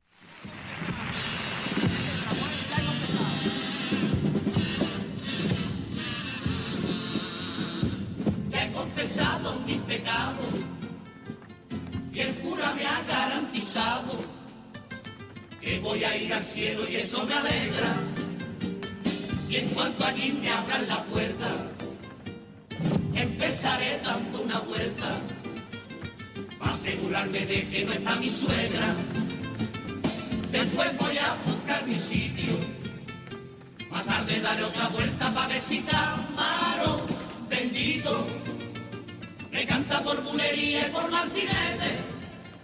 Y luego daré otra vuelta a ver si es verdad que ha muerto Sanquete. Yo sé que estoy condenado y nunca me he arrepentido. Si por haberte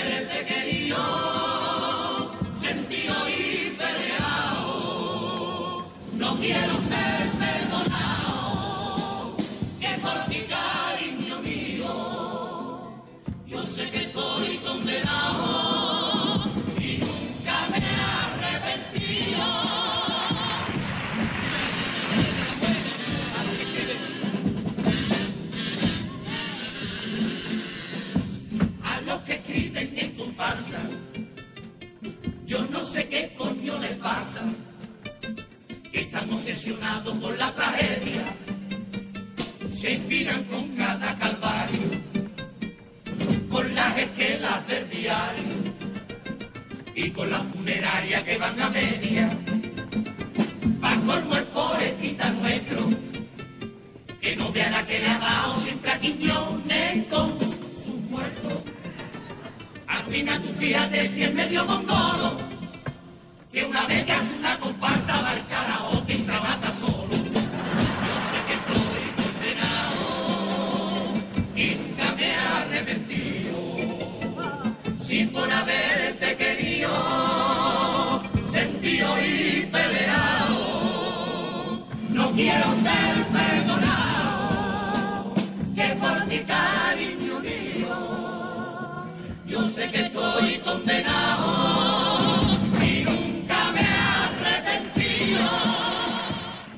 Dos buenos cupletazos de Juan Carlos Aragón, que recordemos es autor de Chirigota, así que los cuplés pues están a, un buen nivel también. Uno primero de ellos, dedicados a cuando van al cielo, que se dan por ahí un paseíto, buscan a su suegra para que no se lleven el disgusto, buscan a Camarón y luego terminan diciendo pues que se van a dar un paseíto para ver si es verdad que Chanquete ha muerto. Aquí haciendo una doble referencia a las miles de veces que ha muerto Chanquete por las reposiciones, pero también a que el autor de Cacio de Chanquete pues falleció en, en- en el año 2000. Antonio Ferrandi, el gran actor que interpretaba a Chanquete y que, oye, después de morirse muchos veranos, murió en invierno el hombre. Pero bueno, eh, está ahí. Pasole, pues curioso, ¿no? Pasole no, un cuplé bastante curioso.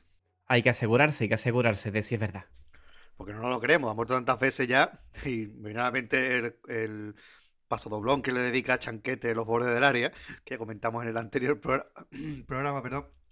Y bueno, pues aquí es verdad, ya ha muerto Chanquete, a ver si es verdad, ¿no? Y el segundo cuplé, pues bueno, es un leitmotiv de las coplas de Juan Carlos, que es ir en contra de la tristeza de las comparsas. Año 2001, ¿eh? que quedan muchas tristezas por escuchar. Con su toquetazo a Joaquín Quiñones, que siempre ha tenido el hombre la fama de que es el que más penas escribe. Eh, bueno, eso es mm, debatible en según, qué, en según qué caso. Juan Carlos Aragón siempre le ha dado mucha, casa, mucha caña a Quiñones y aquí pues se pega el toquetazo él mismo. ¿Por qué? Porque si se queja de que todo el mundo canta a los muertos, va él, hace una comparsa y se mata solo. Porque Juan Carlos era el que hacía de condenado, que estaba ya en el patíbulo, es decir, figurante. Así que bueno, un puntito muy, muy simpático que le da al cuplé y le da la vuelta y también sirve para criticar a, a esas tristezas de comparsa. Hemos visto cómo se puede hacer un paso doble, un, repertorio entero de 10 pasos dobles sin cantar ni una sola pena. Sí, no, no encontramos aquí, hay que ver este, este hombre inocente que le han llevado al patíbulo por algo que no hizo y no sé qué. No, no, no. Aquí Juan Carlos se aleja bastante de eso. Así que cuplé con el sarcasmo propio de Juan Carlos Aragón y que nos sirve pues para despedir este repertorio de pasodobles y cuplé y vámonos ya por fin a la última pieza del repertorio que no por ello, no por ser la última, está menos cargada de, de mensajes. Telita, vamos con un popurrí de grandísima altura.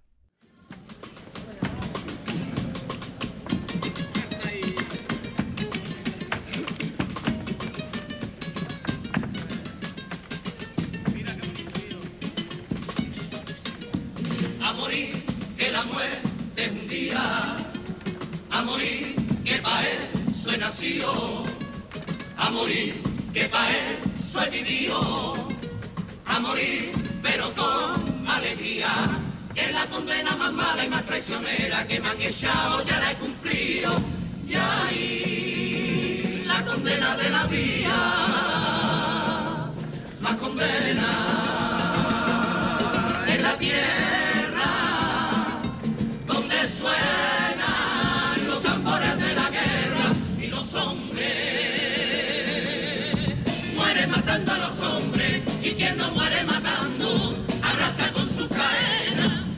no arrastra cadena otra condena lleva arrastrando. Más condena que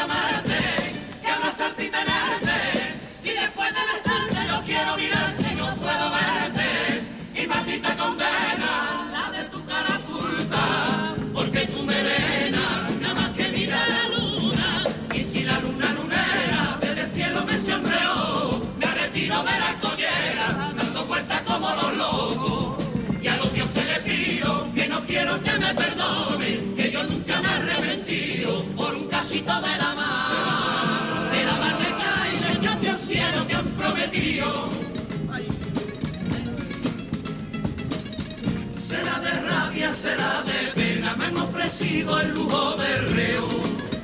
Que mida mi último deseo, que cachondeo es esta condena.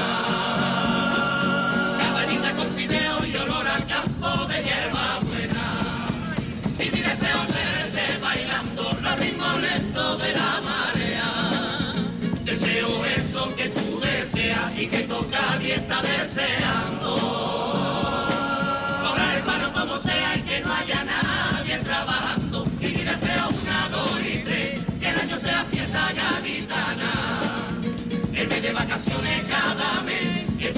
semana la semana. Y mi deseo una, dos y tres, que el año sea fiesta gaditana. El mes de vacaciones cada mes, el fin de la semana la semana.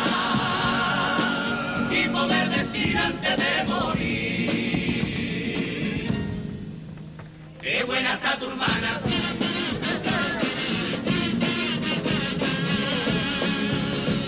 Y lo poquito que quiero dejarlo repartido. Solo tesoro que tenía,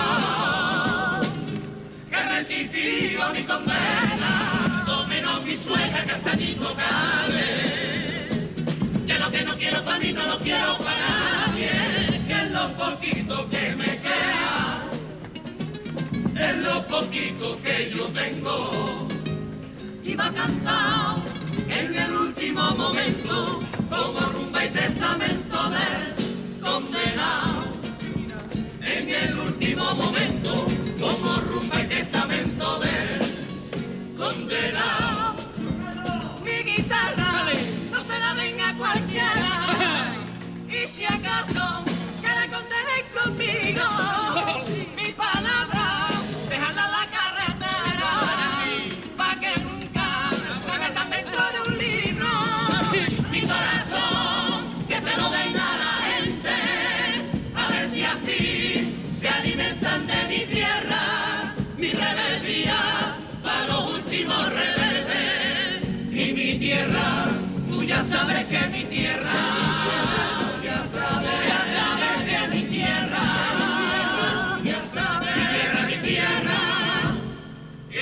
a nadie.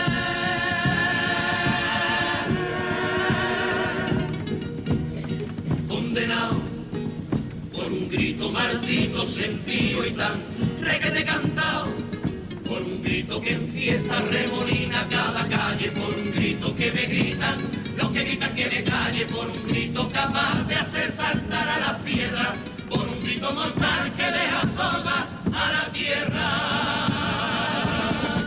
Por palabras que hombre se calle yo, no las he callado por palabras de gigante que pronuncian los valientes, por palabras que yo digo, para que las diga la gente, por palabras que son un manantial de veneno, por palabras las mismas con las que yo condeno. Y antes de que el alma firme el fin de mi alegría, condenar contigo lo que yo condenaría. Yo condeno, compañera, a los gobiernos que enfrentan a su pueblo por frontera, Yo condeno, amigo mío, a los amigos que amigos nunca han sido. Yo condeno, presidente, la libertad que me da con cadena. Yo condeno la condena de nuestras gargantas calientes. Yo condeno, cantinero, el vino que no he bebido en tu cantina, compañero. Yo condeno, emperadora, a tu impostura de alcaldesa impostora. Yo condeno, madre mía, que me condenes por gritar rebeldía. Yo condeno condenar que nuestras coplas se hundan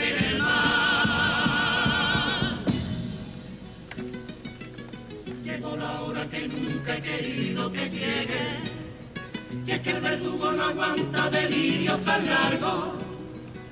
Dice que cierre los ojos, que mire para mi pueblo y que recuerde a mi amada. El verdugo ha mirado a mi amada y ha visto a mi pueblo.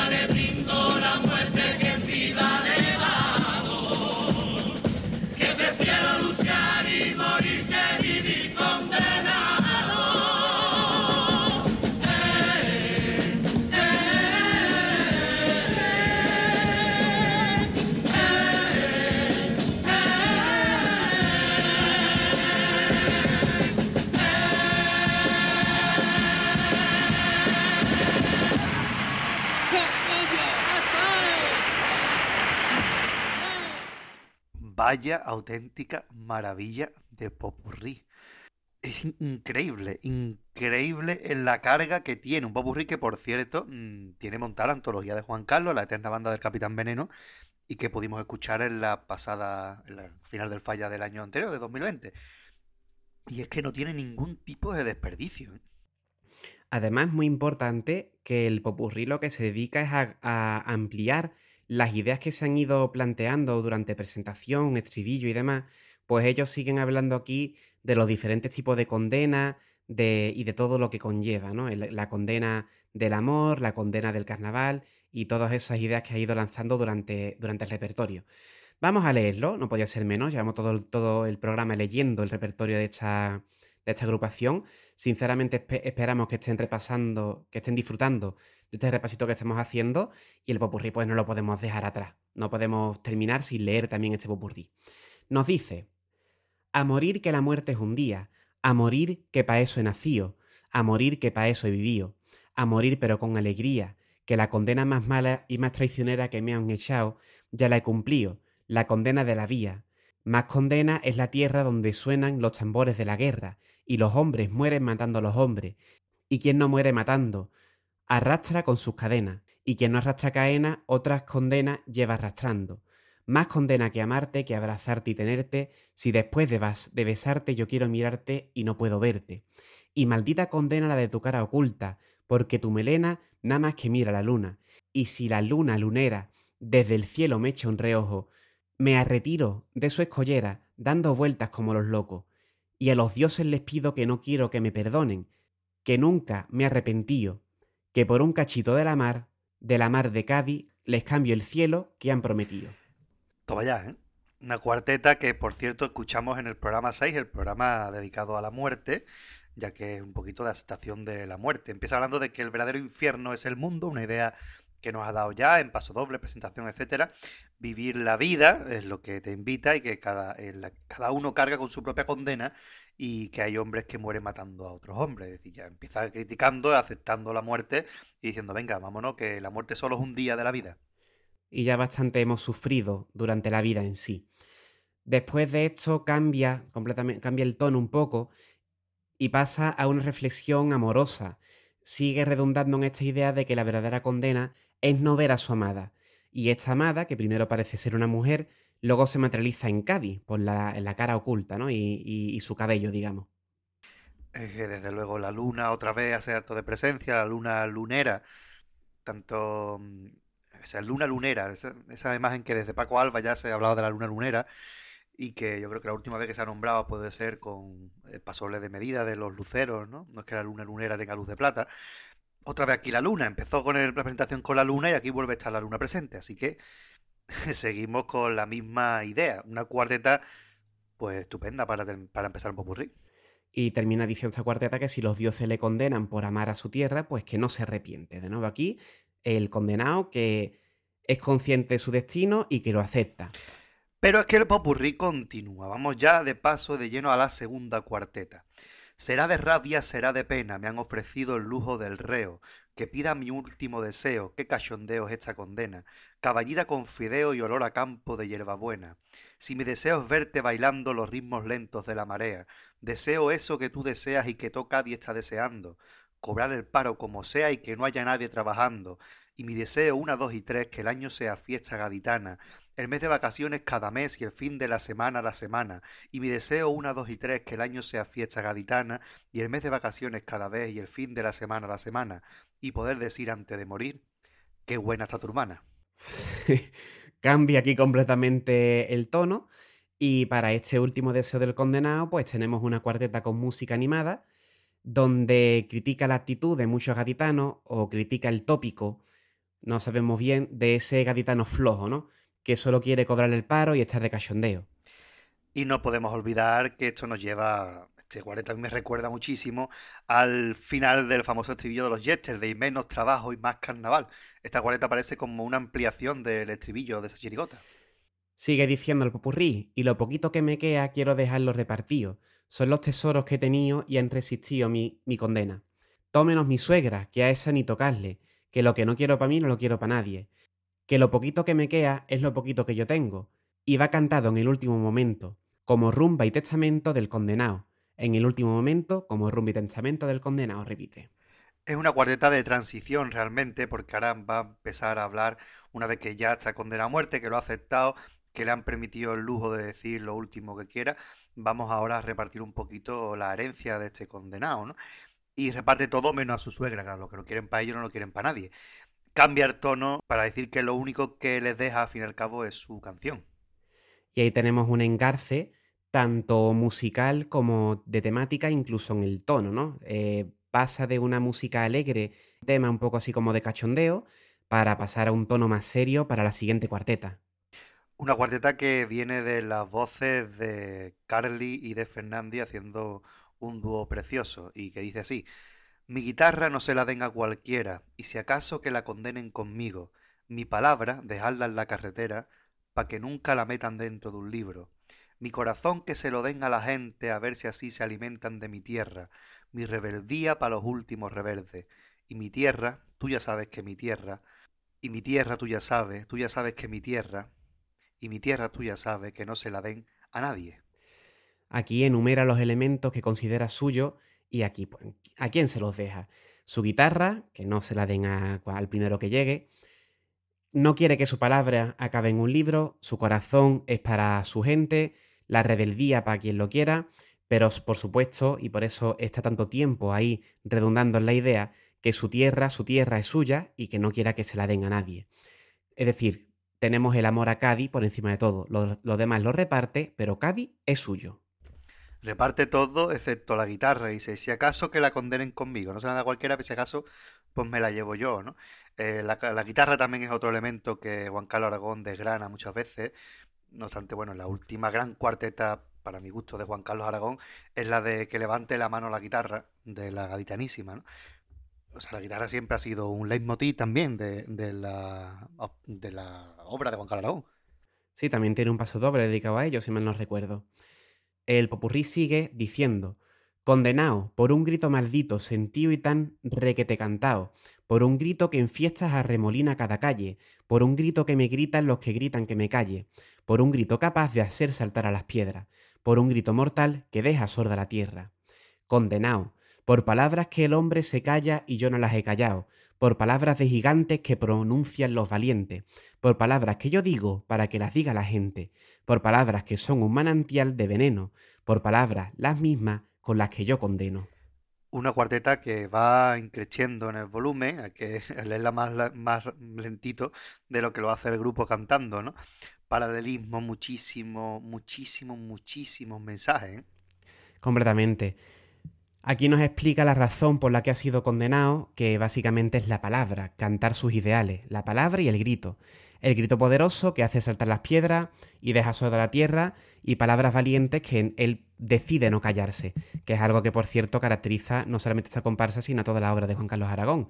Él siempre es fiel a sus ideas. Le condenan con palabras que es el mismo instrumento que él usa para condenar, esa imagen preciosa del final, ¿no? Al final la palabra somos esclavos de nuestras palabras, ¿no? Que es un dicho que, tenemos también y que no deja de ser cierto. Exactamente, ¿no? Hay que dice, prefiero ser dueño de mi silencio a esclavo de mis palabras, ¿no? Pues por ahí van los tiros. Y al fin y al cabo, pues la idea perdona que te corte, Gadi, la idea esa de que eh, eh, del condenado es condenado porque por un lado está el amor a Cádiz, por otro lado es el carnaval y todo se funde en la libertad de los carnavales, que es lo que le lleva a estar condenado y también, por supuesto, a, esa a ese paso doble de Cádiz que te está quedando más sola que tu leyenda, esos piropos a Cádiz que lo tienen que la tienen condenada, ¿no? Como hila perfectamente todo el repertorio eh, en base al tipo.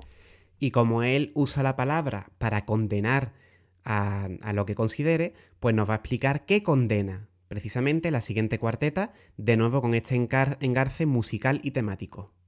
Y antes de que el alba firme en fin de mi alegría, quiero condenar contigo lo que yo condenaría. Yo condeno, compañera, a los gobiernos que enfrentan a sus pueblos por frontera. Yo condeno, amigo mío, a los amigos que amigo nunca han. Yo condeno, presidente, la libertad que me das con cadena. Yo condeno la condena de nuestras gargantas calientes. Yo condeno, cantinero, el vino que no he bebido en tu cantina, compañero. Yo condeno, emperadora, a tu impostura de alcaldesa impostora. Yo condeno, madre mía, que me condenen por gritar rebeldía. Yo condeno condenar que nuestras coplas se hundan en el mar. De nuevo encontramos aquí este recurso estructural incluso de la repetición yo condeno, yo condeno, incluso juega con diferentes palabras, ¿no? La, alcaldesa, la impostura de una alcaldesa impostora. Es fascinante también el uso que hace aquí de la palabra y este repasito que hace con todo lo que él condena, con todo lo que él rechaza. Empezando por, por las guerras proyectadas por unos gobiernos sin tener en cuenta el sufrimiento de la gente. Y ya por ahí, para adelante. Claro, te iba a decir, vamos a, vamos a quedar de pedante en un momentito, vamos a hablar de impostura e impostora, esa paronomasia preciosa, todo no va a ser Quique Miranda, ¿no? también nos tenemos que pegar al vacilo de vez en cuando. Entonces eso es una paronomasia, para el que no lo sepa, que son utilizar palabras que se parecen en sí, ¿no? Y es una cuarteta en la que nos podíamos mm, detener en cada una de, de estas condenas, porque cada condena va dedicada a alguien a la compañera, al amigo, al presidente, eh, al cantinero, a la emperadora y a la madre, y después al final condena condenar. Es decir, ese prohibido prohibir, no, pues ellos condenan que se condenen, y en este caso vuelve a, reincidir en la letra de que las coplas se quedan en el mar. Al fin y al cabo, eh, todo lo que dice el carnaval, todo lo que cuenta, al final quedan en nada y se va pues al mar del olvido. Es decir, una cuarteta donde toda la carga del repertorio está aquí concentrada, incluso ideas que se han repetido, como el amigo, el presidente, las gargantas, e, la alcaldesa, todas esas ideas que se han recogido durante todo el repertorio acaban teniendo su, su culmen aquí. Esto es como el embudo, todo llega al final. Pues ahí termina. Y esa es la última cuarteta antes del momento final en el que se cumple la, la condena, la justicia, ¿no? Claro, tiene que llegar el final de la vida de este condenado y con él pues llega el final de la vida de la comparsa con esta última cuarteta. Llegó la hora que nunca he querido que llegue, y es que el verdugo no aguanta delirios tan largos. Dice que cierre los ojos, que mire para mi pueblo y que recuerde a mi amada. El verdugo ha mirado a mi amada y ha visto a mi pueblo, y mi pueblo ha mirado al verdugo y ha visto a mi amada. Y con los ojos cubiertos, amada y pueblo, ¿qué importan? Voy a morir por mi tierra, Y por mi tierra no hay, venda tan grande que tape mis ojos, y por mis ojos no hay cuerda tan chica que amarre mis manos, y con mis manos sin cuerda, y si la venda en mis ojos, y con mi tierra y mi pueblo, a mi amada le brindo la muerte que en vida le he dado, que prefiero luchar y morir que vivir condenado. Vaya final de eh, repertorio. ¿eh? De nuevo recurriendo a la unión de versos e imágenes para dar cierre a este, a este de verdad que es, fantástico. Y cómo juega con la imagen del verdugo, la venda, la amada, el pueblo su tierra, para, bueno, para volver a redundar en esas ideas de la presentación y de todo el repertorio, y que al final, pues, prefieren vivir luchando y cantando sus coplas y amando a su tierra, antes que vivir condenado a que nada de esto pase.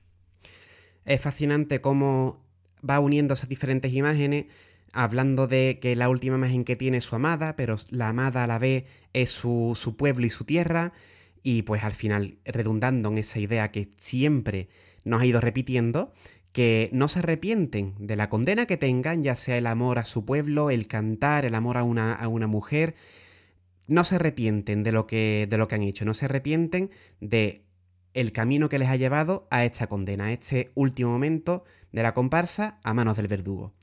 Fascinante completamente este bopurrí, este repertorio. Y esos dos versos que, me encantan, eso de el verdugo ha mirado a mi amada y ha visto a mi pueblo, es decir, lo que yo quiero es mi amada.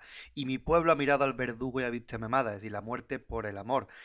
Ese retruécano, que es un recurso literario que se utiliza aquí, para volver a incidir en la misma idea, pero de una manera tan bonita y tan bien hecha, que es que es una auténtica maravilla en este final de Bopurrí encontrarnos con esos dos versos que son absolutamente mm, demoledores.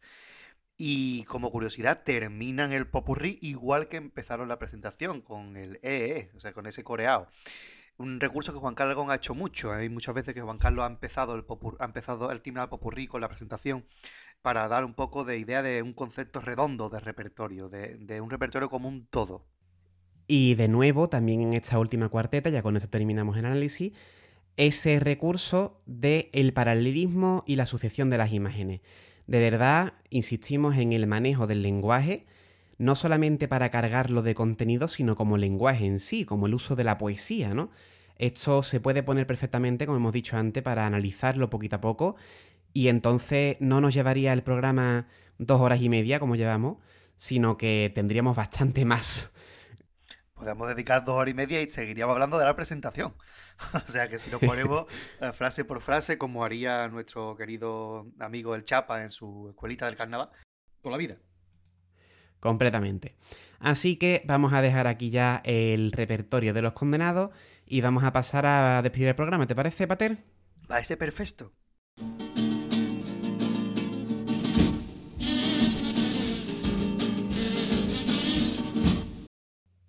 Ole. Qué bonito. Bueno, hasta aquí hemos llegado. Esperemos de verdad que este repasito por el repertorio de los condenados os haya gustado. A nosotros nos ha encantado hacerlo, por lo menos hablo por mí.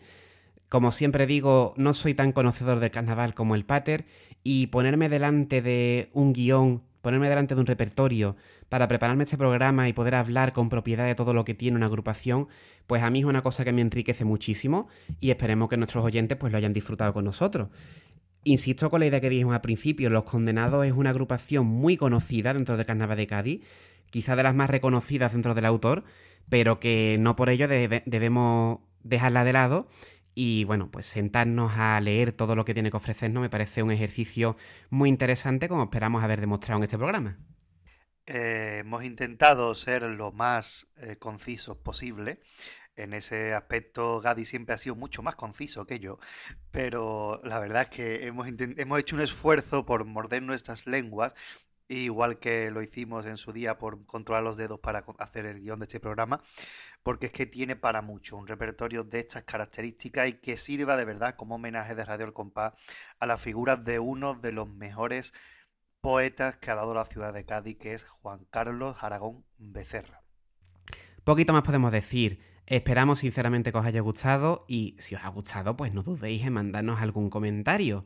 ¿Dónde pueden mandar esos comentarios, Pater? A ver si me acuerdo, como hace grababa un programa al mes, y se me olvidan los medios de contacto.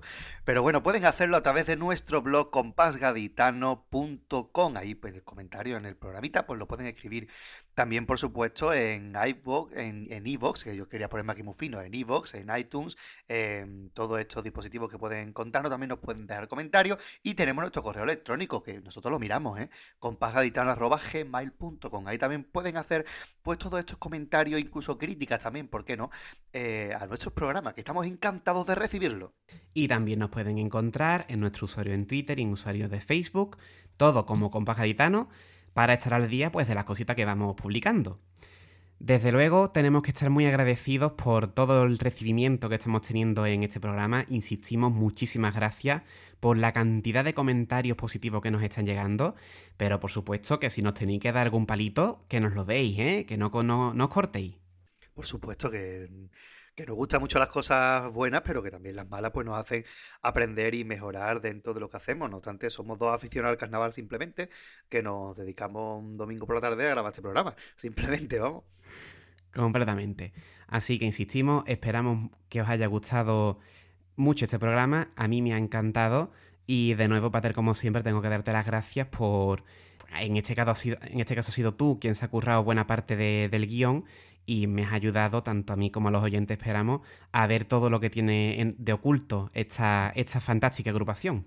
Nada, es muy fácil. Cuando uno se enfrenta a un repertorio como este, pues el cuerpo mismo te lo va pidiendo.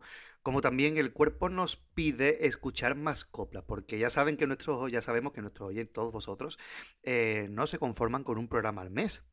De hecho, por nosotros haríamos un programa cada día, pero es que no tenemos tiempo material para hacerlo. Es uno al mes y nos cuesta. Así que a partir de este mes ya sabe que el mes de diciembre solamente ha habido Radio El Compás porque no ha habido coplas encadenadas que terminó su pedazo de temporada, pero a partir de este mes, a partir de el 8 de enero, ¿qué podrán encontrar, Gadi? Podrán encontrar otro mini podcast llamado Carnaval de 10. ¿En qué consiste? Ah, pues lo vamos a explicar en el primer programa de Carnaval de 10 que será ya pues si nos están escuchando el mismo día 1 de enero, pues la semanita que viene. Eh, será otro mini podcast que ocupará una temporadita y que bueno dará un pequeño, un pequeño respiro a estas coplas encadenadas que amenazamos con volver. Por supuestísimo. Aquí tenemos muchas ganas de, difundir carnaval, muchas, muchas ganas de que sigáis aprendiendo con nosotros y muchas ganas de seguir escuchando carnaval todos juntos. Efectivamente, así que yo creo que ya va siendo hora de despedirnos, de recogernos, ¿no? Que hace fresco y hay toque de queda. Completamente. Pues nada, nos emplazamos al siguiente programa de Radio El Compás y hasta luego, Pater. Hasta luego, Gadi.